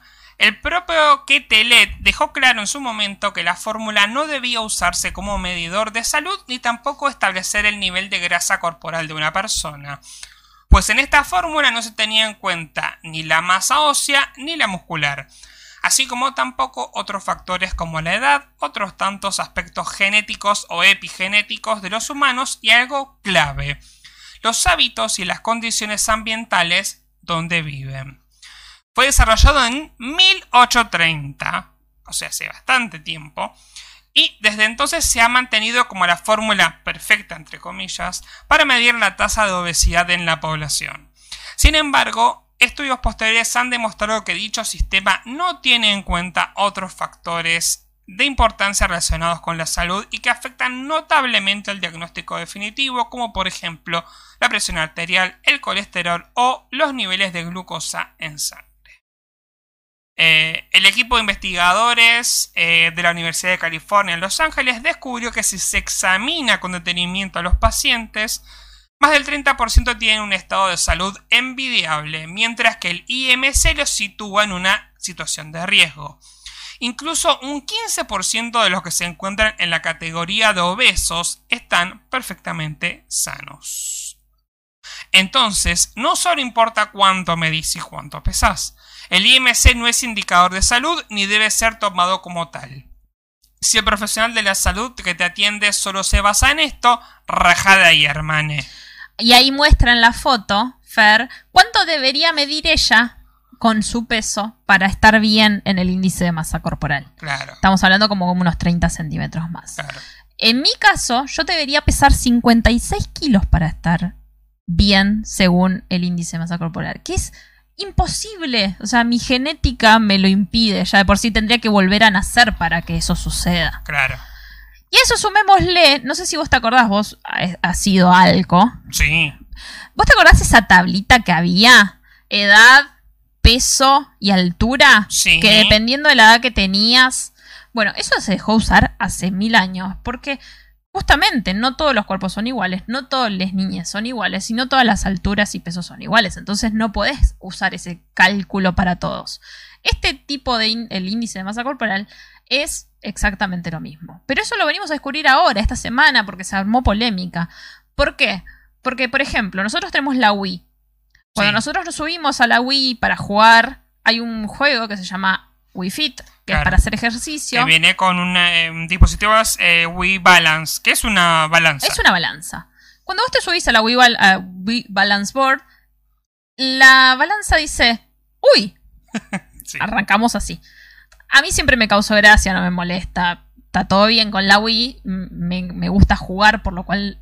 Pero, ¿cómo puede afectar eso a una persona que tiene muchos problemas o trastornos alimenticios? Bueno, eh, hay notas que eran de cuando había salido 2008 que una nena de 10 años se había deprimido porque la Wii justamente la llamó gorda. Viste que te, tiene niveles también de IMC, ¿no? Y te dice Claro. eh, sobrepeso, obesidad, gorda, ¿no? Eh, esta es una chica de Estados Unidos que en inglés dice, lo voy a decir obesidad, dice fat, gordo. Y es una piba de 10 años, con todo lo que implica los 10 años, todo el problema con el cuerpo. Y hace con la 10 años atrás cuando salió la, el Wii Fit, ¿no? Que era Claro. otra sociedad. que era otra sociedad que por ahí no tenía tan, tan conciencia y fue como, bueno, después lo que pasó que Nintendo dijo, lo, lo que pasa es que el programa está diseñado más para adultos que para niños, entonces si un niño se sube, puede que los valores estén incorrectos, ¿no? Porque es para adultos. Adultos. Eh, entonces, bueno, tuvieron que salir a pedir disculpas porque el sistema no, no era eh, adecuado. Y aparte, este, esto que vos decís, ¿no? Que el IMC como valor absoluto, porque es lo que toma el Wi-Fi. Claro. ¿no? Y además hay que tener en cuenta que cualquier profesional al cual vos vas, lamentablemente se maneja con esos parámetros. Eh, yo hace 10 años me hice un bypass gástrico y el número principal durante todo mi tratamiento fue el índice de masa corporal. Durante todo mi tratamiento y se me quedó grabado para siempre. Y yo es el día de hoy que tengo una aplicación en mi celular en el cual tengo mis mediciones de índice de masa corporal. Porque así como Alco me enseñó a contar calorías y lo sigo haciendo sin querer, cuando como algo yo calculo las calorías, ese, ese otro tratamiento también me dejó eso. Entonces, la forma en la que nos cagan la cabeza durante Claro. años, eh, la sociedad, los médicos, un que era un ruso, no sé, que, que se le ocurra hacer no, un, belga, pasa que un dijo. belga que se le ocurra hacer un índice de medición y que se toma como un nivel absoluto. Pero aparte, eh, Bitácora Gorda, eh, ¿cómo se llama? Ferrosi. Eh, Fernanda Rossi dice que el mismo creador dijo como que no es un medidor de salud ni tampoco sirve para establecer el nivel de grasa de una persona. O sea, lo creó seguramente como una forma de, de alguna estandarización, pero no es para medir. Sin embargo, lo tomaron como se toma eje como algo absoluto, exactamente. Entonces, hay un montón de cosas en ese sentido, eh, en el cual nos cagan la cabeza porque no le encuentro otra forma de decirlo, y después nos hace que nos sintamos culpables. Claro. Yo subí de peso y no dejo de sentirme culpable, porque tengo en mi cabeza esto de, ah, desperdiciaste todo el esfuerzo que hiciste. Y por más que nadie me lo diga, hay ciertas frases, palabras, miradas que te lo hacen sentir así. Claro. Yo compartí este posteo de, de Fer en, en mi Instagram y recibí un montón de respuestas de un montón de gente diciendo lo mal que se han sentido y gente que no entran dentro del parámetro de obesidad, ni siquiera de gordos Claro. o gordas. Y que los médicos, nutricionistas, deportólogos, psicólogos, los, los han hecho sentir realmente mal porque no existe el concepto de quererse como uno es y de que todos los cuerpos son diferentes. Entonces me parece súper primordial tenerlo en cuenta porque qué tan enfermos estamos y qué tan grupo de riesgo somos si la mismísima Organización Mundial de la Salud toma una medida que realmente no es tan... Sí, que no, o sea, que es muy absoluto, o sea, como que Claro. vos tenés ese IMC y listo, no puedes trabajar. Es como, Y más después de que, por ahí, después de, tan, o sea, de, de hacerse estudios, de decir, bueno, voy a ver cómo estoy, voy a un médico, el médico me dice, no necesitas medicarte, estás bien, te estás cuidando, no estás comiendo tanta azúcar, bla, bla, bla, todo lo que corresponde a una enfermedad como la diabetes, que de repente te digan, bueno, no, pero este numerito no te da. Claro. Entonces es bastante Es- complejo el tema, ¿no? es- como pasa muy... que es, yo creo que el tema tiene que ver con que burocráticamente es sencillo. Es como una cuenta fácil.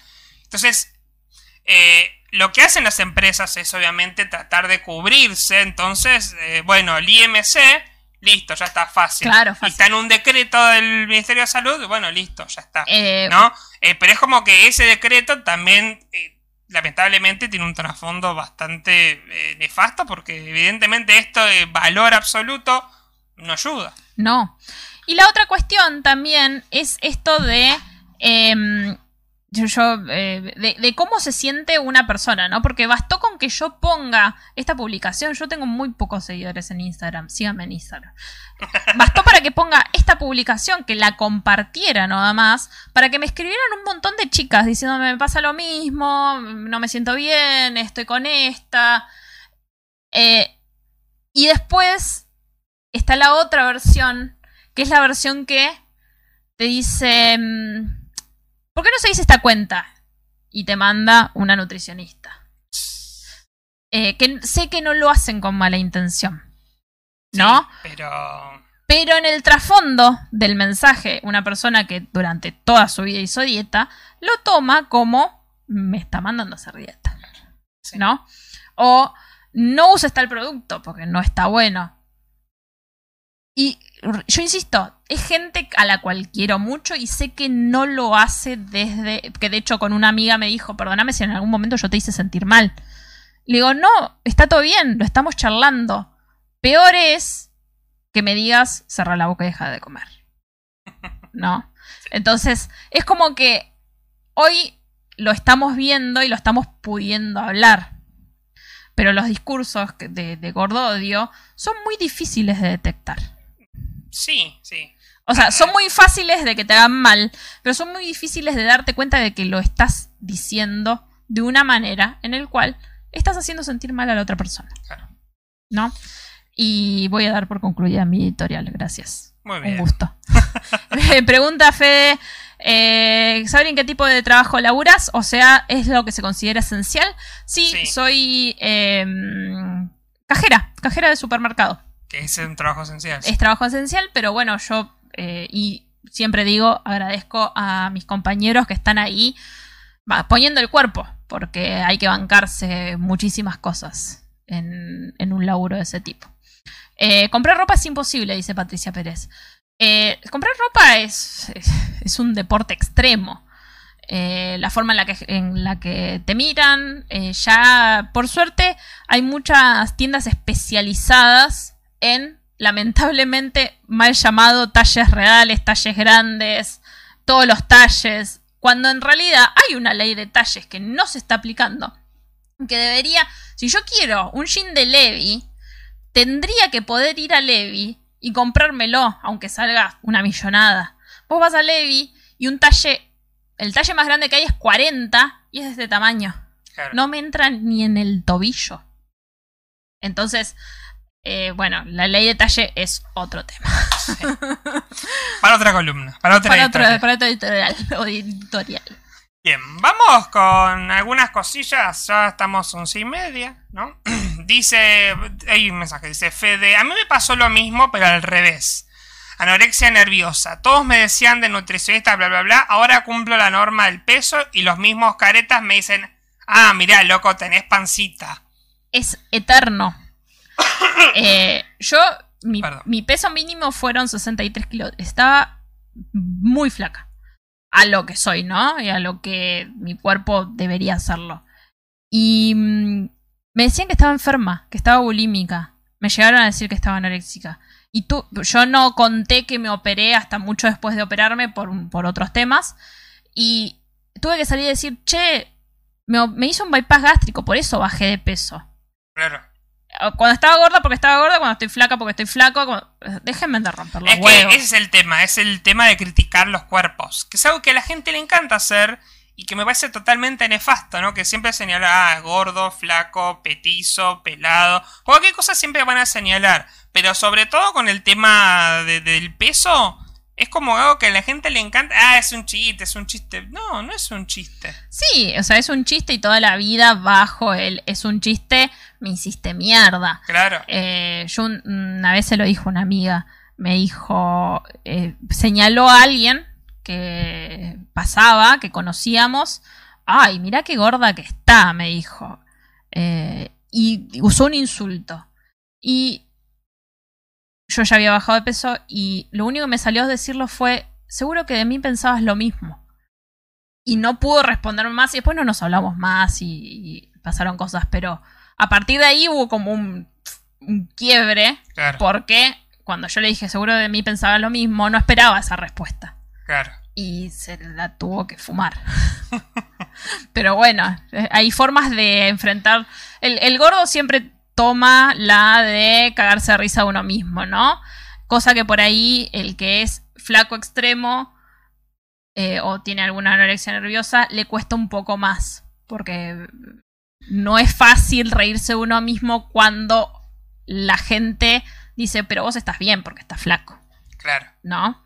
Eh, entonces es como que todo el tiempo tenés que estar en una careta de, bueno, me voy a reír No, de mí, y- me voy a reír de mí. No, y el problema de reírse de uno mismo siendo gordo es que medio que habilitas a que los otros se rían Sí. de vos igual, o sea, vos te, supuestamente estás riendo de vos mismo y los demás, ah, gordo, gracioso, ¿no? Claro, Que es como, bueno, pero era también la forma de sobrevivir, ¿no? obvio. Eh, Fe dice, eh, no, se, no se les conforma un pingo. No sé por qué lo hacen. Porque es algo que está normalizado, es como, bueno, vamos a hablar de los cuerpos ajenos, punto. Por eso eh, yo recomiendo sigan a la cuenta, bueno, de Fer, que es activista, de Bellamente Arg, que también eh, está muy buena la, la cuenta, que habla de todos los cuerpos, ¿sí? Eh, y bueno, después Online Mami, Brenda Mato, Lux Moreno, ¿no? Que son pibas que vienen en esta hace años y dan mensajes muy, muy positivos realmente. Son las influencers del bien, se llaman. Muy bien. Eh, y dice Fede, ¿por qué era una forra esa? Sí, hay mucha Sí, gente bueno, que- pero ahí es cuando te das cuenta con la gente con la que te rodeas, ¿no? Claro. Sigamos. Bien, vamos con algo un poco... Más feliz. No, no sé si tan feliz, pero bastante trágico, pero a veces gracioso. Ok. Y a la vez me da miedo. Ok. Noticias. 27 de enero de 2021 es esta noticia. Dice, la dieron por muerta y cuando le iban a cremar, abrió los ojos. Qué cagazo. La justicia abrió de inmediato una investigación para determinar responsabilidades. No. Esto pasó en Chaco. Yo me sé, porque estas noticias se me pasan en China, en Kuala Lumpur. No, no, esto pasó en Chaco, acá en Argentina. Dice, cuando el cuerpo iba a ser cremado, la hija descubrió que aún presentaba signos vitales, incluso movía los ojos. Eh, bueno, fue en el sanatorio de la Sagrada Familia de Resistencia el último fin de semana y fue denunciado por la familia de la paciente en la comisaría primera de la capital provincial. Dice, yo sé que vos vas a querer hablar conmigo, pero ahora en este momento solo quería avisarte que mamá está con vida. Al final estábamos en la sala crematoria y la vimos con sus signos vitales. Ahora vamos para la clínica, contó la hija de la mujer en un audio que envió a un familiar para anoticiarlo. ¿no? Eh, igual tengo que traerle el- el, eh, la actualización, es que esta mujer falleció. Es como de esto. la abuela de Es como la abuela de Ross que murió dos veces. Bueno, después. de Igual esto- que cagazo. O sea, esa señora tenía algo para decir. ¿Entendés? Lo de- debe haber dicho, no me puedo ir sin... Y no llegó. El y- tesoro está. de- ¡Qué flash! Mucho Eh, miedo. esto lo sé porque lo dijo una un comentarista de la capital, Mar del Plata. La señora falleció el día siguiente por si no se enteraron, señores periodistas. O sea que no se murió en el día. O sea, O sea, murió un par de días después, pero... Pero- Sí, sí, sí, sí, sí. Eh, Dios mío, qué impresión, pobre mujer. Eh, muerta para mis acreedores, sí. Pero cremada, no. ¿Qué les, ¿Qué les pasa? Déjenme Déjenme salir. aguante, aguante los Ah, comentarios de la los capital. comentarios de la capital son muy buenos. Esta igual es mejor. Esta siguiente noticia es mejor. A ver. Cuatro chinos se comieron 30 kilos de naranja en media hora para no pagar exceso de equipaje. La cagadera en el vuelo, amigo. No hay figurita álbum que te alcance.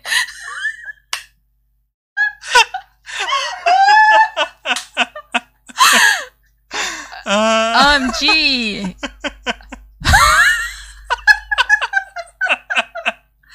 Yo no te puedo creer. O sea, ah. Poco después empezaron a sufrir úlceras en la boca. Y sí, amigo, no quere- por rata, por rata culuda te pasó eso. No queremos volver a comer naranjas, concluyó uno de ellos. Esto Ah. sí no pasó en Argentina, esto pasó en el aeropuerto de Kunming, en la capital de la provincia de Yunnan, China. ¿no? Cuatro pasajeros optaron por comerse en menos de media hora una caja de naranjas con un peso de 30 kilos para evitar pagar 46 dólares por exceso de equipaje. ¿Me vas a tirar toda la mierda? Perdón. Eh, igual 46 dólares es un montón de plata. Pero Yo- para los chinos no tanto. Sí, son re pobres. Sí. Es un país, son un montón y son re pobres. Re- de respecto a la noticia anterior, Flor pregunta, ¿será que se convirtió en zombie y la mataron? Capaz. Y Fede dice, ¡ja, Dios media!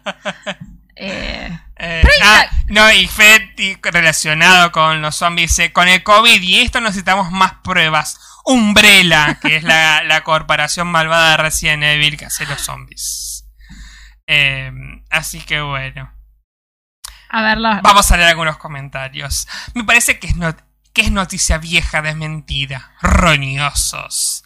Los pinta de cuerpo entero. Son animalitos. Mm, racista, xenófobo. Si ellos son animalitos, un país que en menos de una década va a ser la principal economía del mundo, no me imagino que queda para nosotros. Eh, responden. Roñosos miserables. ¡Jua! ¡Qué pelos duros! ¿Cómo le habrá quedado el Ortex? Van a cagar fuego, jajaja. Es imposible que comieran tanta naranja, quizá comieron también la caja de las naranjas y eso les sentó mal. Esta noticia es una truchada incomprobable, la habrán inventado para, ocup- para ocupar espacio en el parking. ¿Para qué lee entonces, señor? El resto del pasaje se acordó de la familia de los cuatro y encima hicieron el baje en el baño, to- todavía lo están limpiando el avión. Ok, Héctor, tranquilo. Oye, oye, tranquilo. Annie dice, te regalo los gases que les va a producir. ¿no? Y bueno, acá hay un comentario más largo. Ah, ¿Qué quejándose de los altos costos. de- ¿Sabés cuál es la solución, Sergio? Nosotros compramos una balancita cuando fuimos a Brasil que logró todo. que yo repartiera todo lo que había comprado en las valijas de Flor, de Romy, de Daro y no pagar acceso de no equipaje. Gracias, todavía se los debo. Ah, Aparte era una... Todavía estoy pasada. ah, bueno, y para cerrar, bueno, me quedan dos cositas más para cerrar. Eh, esto lo vi ahora, no lo había visto en su momento y me causó muchísima Esto es gracia. impresionante. Esto es muy, muy Se gracioso. ha iorizado o Eh, calamerizado. Como eh, Leo García. Leo ¿no? García se iorizó y la verdad que es... Creo que son maravillosos los tweets. Merecemos que los leamos todos. Bueno, es que empezamos, esto pasó el 4 de febrero, o sea, ayer, que porque es tendencia, pone que Leo García se hizo tendencia por estos tweets que publicó. Yo veo las capturas y digo, bueno, los debe haber borrado, capaz que le hackearon la cuenta Yo no sabía nada de todo esto, ¿no? Cuando digo, ¿le habrán hackeado la cuenta? Porque hay tweets que son, posta, escribe esto. Cuando yo me meto al Twitter de Leo García, me di cuenta de que no, no eran. No, no, no. era un hackeo, ni eran chistes, eran de verdad. Que encima, mirá, se, se tiñó, se decoloró los pelos y parece, no sé. Sí, parece que está enfermo. Sí, no sé qué onda. Leo García se tuñó todo hace un año, dos. Eh, tiene otra cara que no me parece para nada No, mal. está muy bien. A lo que yo me... em, yo digo lo siguiente. Leo García no se acuerda como hace 13, 14 años atrás era alternativo para el rock y no era un clásico y estaba ahí nomás con Miranda que todo el mundo los desprestigiaba. ¿No se acuerda de eso? Yo la verdad no lo puedo creer a esto. Indignada como ex rolinga estoy. Ah, bueno, y los tweets que algunos, vamos a hacer una selección de algunos, ¿no? Eh, empezó con bardear a cosa de viejo para mí. Yo el trap no me viene ni me va, no es una música que me interese, pero tampoco viene diciendo, "Ah, esta música de mierda. Se puso como en ese mood, ¿no? Dice, los del trap soletes musician y quienes lo sigan mueren con muchas N. No transo. Podría- Aguante el rock nacional, la puta madre. Podría comentar en, en la capital. Está para comentar en la capital tranquilamente.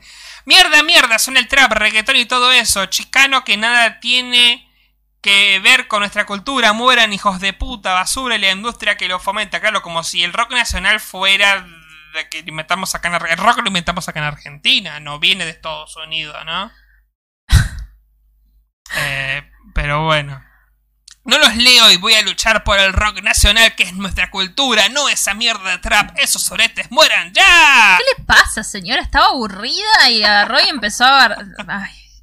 El trap y el reggaetón no es cultura argentina, es mierda chicana. ¡Fush! Igual se pone medio xen- xenófobo después, ¿viste? Es, eh, para, eso que, para ese lado quería ir, ¿no?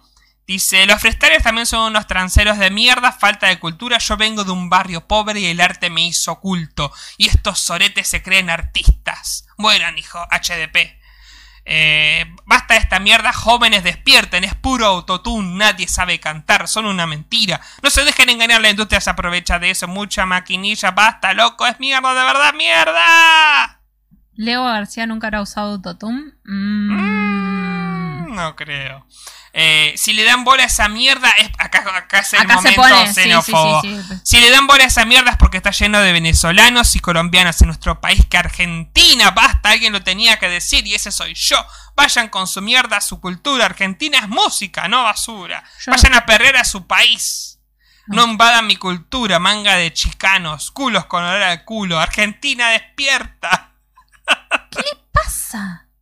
Y los hijos de Montaner que se vayan a la puta que los parió. Ni siquiera viven acá los hijos de Montaner. Pero eso no estoy de acuerdo.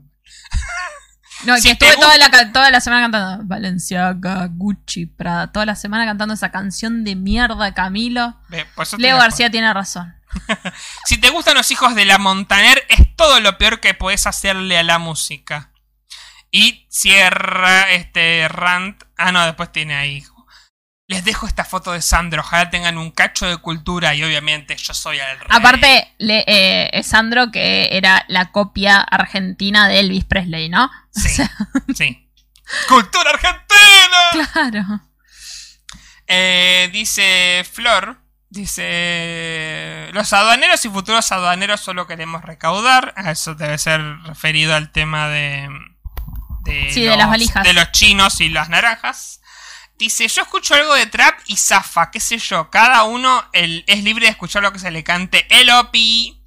Y Fede dice, jaja, me enamoré, mil por ciento sarcasmo, jaja. Eh, bueno, acá fumándose un porrito, ¿no? Igual, eh, Flor, hay, hay. Yo eh, el trap no lo entiendo, pues soy una señora mayor, ¿no?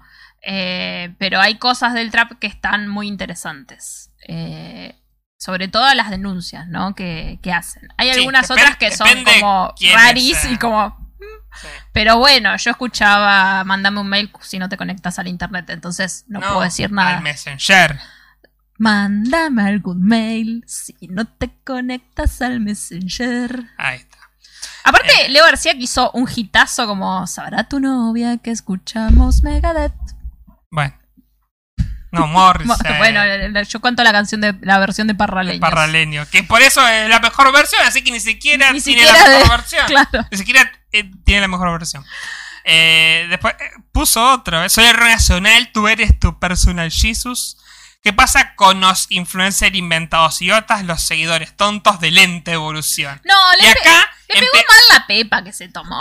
Está claramente. y acá empezó a bailar a Lizardo Ponce. Lizardo Ponce, sos un invento porque antes no te seguía nadie. Y aclara que sos más trolo que el bolso dentro. Ya, despierta.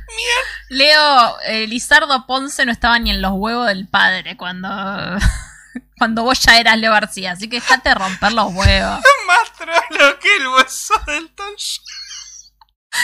Muy homofóbico. Me causó. Aparte Leo García. A ver. Sí. Igual, em, no, para mí Leo estaba, mira, estaba aburrido mirando la tele, se clavó Drogado. algo, drogado, Sí. ¿no? Claramente, y empezó a tuitear. ¿Quién no lo hizo alguna vez en su Claro, vida? y A le- ver, le- le el que- escribió- el que no tuiteó drogado, que tire la primera piedra. Me drogué, pero nunca tuiteé. Así que. Una experiencia muy agradable. Eh, ¿Borracho cuenta? Sí, totalmente. Es un No, tipo no de droga legal. no tuiteé borracho. Escribí un posteo de blog borracho. es mucho peor.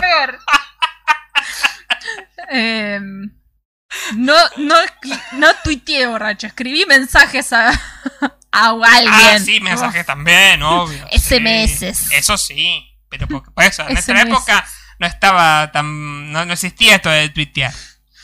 Eh, después le escribí a Ángel de Brito y le pregunté. Cállate, si tenemos Twitter hace como 12 años que no estaba. Pero no me puse en pedo. Cuando yo me puse en pedo, que fue como hace 13 años, no tenía Twitter. Porque fue la única vez que me puse en pedo. Em, Ángel de Brito dice: ¿Salís con Pampito? Te lo pregunto porque gusto de él. y después pone: Amo a Ariel Jorge, mato por él. Después creo que habían puesto, creo que fue acá, que había una donde... Ah, esta. Es valiente, escandalosa y verdadera. Yani La Torre, Bueno, sos lo más. Lo única que admiro de este mambo mediático es a Yani La Torre. Pero es re amiga del Lizardo Ponce, Leo, ¿no? Esa amistad no puede ser, porque Bueno. la Yani La Torre va a defender las vacunas del extranjero y a Lizardo Ponce. Dice Florencinas, claro, hay diferentes cosas en el trap, pero cuando me sale algún tema muy misógino lo saco o me lo pongo a analizar con Ro. Claro. Eh, Fede dice, igual bien, Twitter lo hizo resurgir, yo ya me había olvidado de la existencia de este ser. Se hizo tendencia. Flor dice, ¿qué es ponerse en pedo? Ah, rezano los hermanos. Ay, Dios. En fin, bueno, eso fue lo que pasó con Leo García, que se volvió un, un troll de, de- de Twitter, evidentemente, ¿no? Eh, pero bueno, bueno, hablando de Jorge Rial, dejó intrusos, y intrusos. se armó. Muchos, muchos se pusieron como muy. Este. Me cago con la frase que dijeron en Furia Bebé que es, se terminó una era, Claro. ¿no? Y también algo muy interesante que dijo, eh, no me acuerdo si Daniela Sa- Sayeg o Male Pichot, que dijeron, el periodismo de espectáculo, como lo conocimos nosotros y como lo hemos, eh, como nos hemos criado con ese periodismo de espectáculo de eh, gente pegándose cachetadas, tirándose agua, eh, Ventura gritando ¡Rocío Díaz! Y ese tipo de cosas, ya no existe. Claro. ¿No? Porque enseguida eh, salen a aclarar las cosas por Twitter, por Instagram, y como que se terminó la diversión de Sí. dijo, me dijo, me dijiste. Lo Sí. mismo que estábamos hablando al ¿Qué principio. pasa? Capaz que pasaba eso de pedir disculpas, pero como no era tan inmediato, Había que esperar al otro día, a la una de la tarde, que arrancara Real, diera la introducción, dijera Argentina, país paraíso generoso, y se sentaran ahí con Polino, Claro. Eliana Gerse pegándole cachetadas. Claro. Entonces, no era Por eso, había mucho tiempo para especular y hablar y hablar y hablar. Ahora es como que en dos minutos me daste un posteo en la red social y te acabó Ah, ¿sabes día. cuál es la comida nacional? El pan. Es como ese capítulo de No, Howard la Met Your comida más popular. La- eh, claro, eh, capítulo de Howard Your Mother en el cual cuentan que tras la venida de Google eh, se terminaron las charlas de bar, de café, ¿no? Es Claro. como que las No discusiones... de Google, de los celulares con internet. Claro, esto de poder saberlo al instante. Con el espectá- de espectáculos pasa más o menos lo mismo, Claro. ¿no? Y sí- También se devaluó un poco el concepto de famoso para mí. Sí, totalmente. Porque mm, ahora medio que cualquiera que tenga más de 10.000 seguidores en Instagram, medio que ya es como famoso, ponele. Ponele. O ya puede vivir de hacer publicidad, de tener un público, y no necesita tampoco de la plataforma de, Sí. de, de- de otras cosas. Entonces medio que famosos. Ahora cualquiera es famoso también, no sé. Em, sí, cualquiera puede hacer algún tipo de comunicación, si no, no estaríamos nosotros acá hablándole a siete personas. ¿entendés? Exactamente. Entonces, cambió. Entonces, eh, con la ida de Real de- del programa es, es verdad esto, ¿no? Se ha terminado una era en la cual ya no...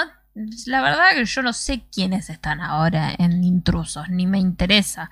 Las mejores épocas de, em, de intrusos están resumidas, si quieren, ingresan al perfil de Princesa Dragón y pueden, tienen un hilo hermoso con los mejores momentos de intrusos. Así que eh, vayan a, a consumirlo, que la verdad que es un 10. Muy bien, y para terminar, que ya nos quedan 5 minutos, hacemos el... Fácil eso. Bueno, es, para vos va a ser fácil, creo que para mí también.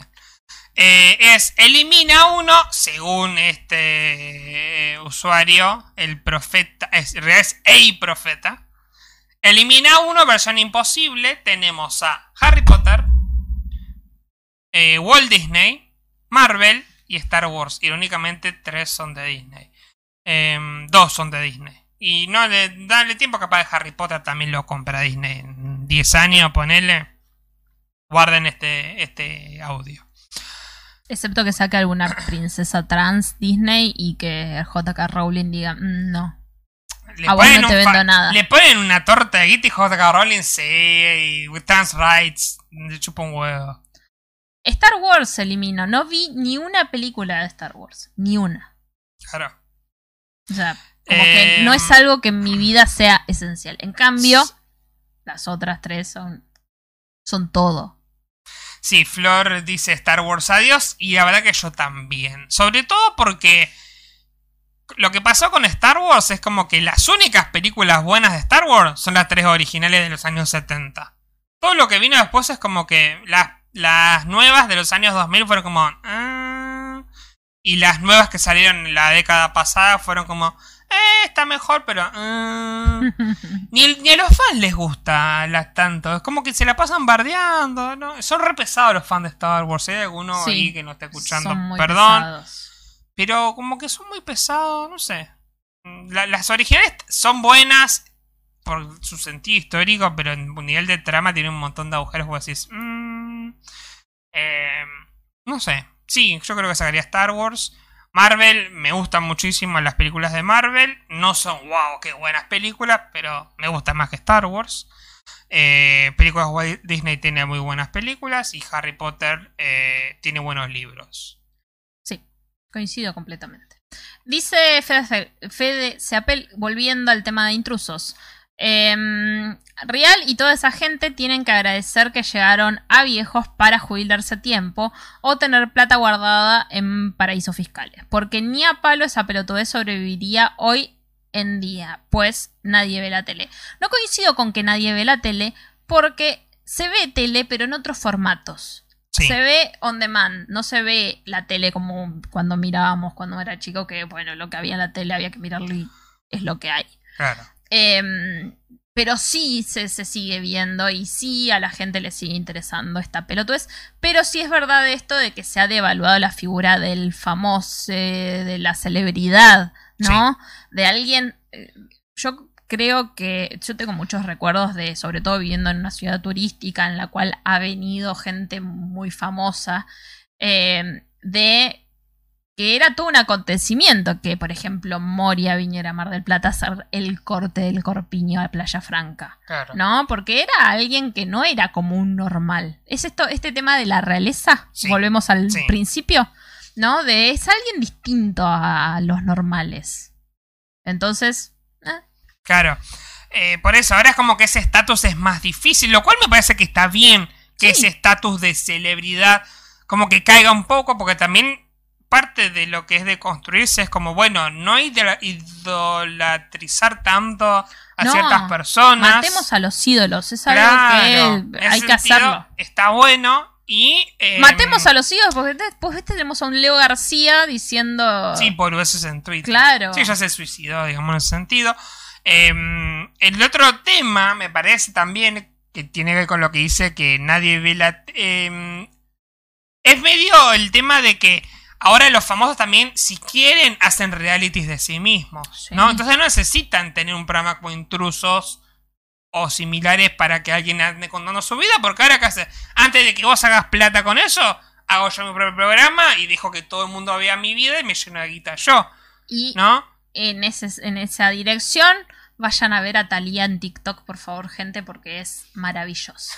Claro. Maravillosa. Y por lo último de esta consigna, Flor nos dice, Disney tiene a Mulan, Marvel tiene a Wolverine y Harry Potter tiene a Sirius Black. Siguiendo la consigna de Flor, ¿cuáles son tus...? Yo diría, Disney tiene la sirenita. Sí. en mi caso, ¿no? La, Sí. la que vi tantas veces. Eh, Marvel tiene a los Avengers y especialmente a Paul Rudd. Y Bien. Harry Potter, creo que mi personaje favorito de Harry Potter, ay, y ahí está re difícil, pero creo que voy por Dumbledore. Bien, yo diría de Marvel, eh, Spider-Man. Porque siempre fue como de todos el que siempre me llamó mucho la atención. Eh, de Walt Disney, diría... eh, Vos ahí estás complicado porque ni el, el Rey León la viste conmigo, así que... eh, no, pero Toy Story. Mm, claro. Toy Story... Disney y- Pixar. y- Disney Pixar, claro. Eh, por eso tengo que elegir dentro de Toy Story y vos, Lightyear, tiene su onda. Y, mm, y de Harry Potter, creo que mi personaje favorito es Hermione. Porque es la que tiene conciencia social en todo ese mundo de mierda. Sí. Así que, ah, y bueno, y Fede nos dice, estoy con Sabre, igual soy un freak, aguanta Star Trek, que es la misma verga. sí, pero última Star Trek, no sé, es... no sé. Es no sé, no tengo No ni idea. tengo ni idea, ¿no? Aguante... Lo único Spock. que sé es eso, Spock. claro. Eh, son las 12.01. en- Ya es sábado. Ya es eh, hora. Snape el mejor, dice Fede Zapel. Sí, sí. Sí, es un buen personaje. No es de mis favoritos, pero sí. Está muy sobrevalorado el tema de el Creo Always. que de las películas, por ejemplo, me gusta mucho Dumbledore, pero de los libros sí, Hermione. Sí, Porque están desarrollados. mejor. mm, Por eso, por eso dije, Harry mejor. Potter dije, tiene buenos libros. Las películas es como que están buenas si nunca leíste los libros, pero una vez que lees los libros, Y- las películas son una mierda. Y de las películas, a Bellatrix Lestrange es, o sea, lo mejor que le pasó a Harry Potter. Eh, esa Bellatrix. Sí. Eh, pero bueno. Bueno, eh, ya hemos llegado al final de este episodio número 82 de eh, podcast en forma de fichas. Recuerden que nos pueden seguir en todas nuestras redes sociales, que en todos lados estamos como forma de No, fichas. en forma fichas. En forma fichas. El D hay que sacar. En forma fichas. Sí, nos pueden seguir en todos lados. Si quieren volver a escuchar este episodio, lo pueden hacer acá, a través de YouTube, o en cualquier plataforma de podcast, Spotify, y ya no me las acuerdo a las otras. A las otras. Así que, nada. Eh, Eh, nos dice, oh sí, mi señora, la mejor. Sí, sin dudas. Que, Que también es... eh, es la princesa Margarita. que la hermana de la reina. en Carter. ¿Cómo se llama? la Elena actriz? Bonham Elena- Carter. Elena Bonham En eh, La Corona, The Crown, es la princesa Margarita y hace un excelente papel en la tercera y cuarta temporada. Muy bien. Así que la recomiendo. Em, muchísimas gracias por acompañarnos hasta acá, muchísimas gracias a quienes comentaron en esta transmisión en vivo y nos estaremos seguramente escuchando la semana que viene. Bye bye.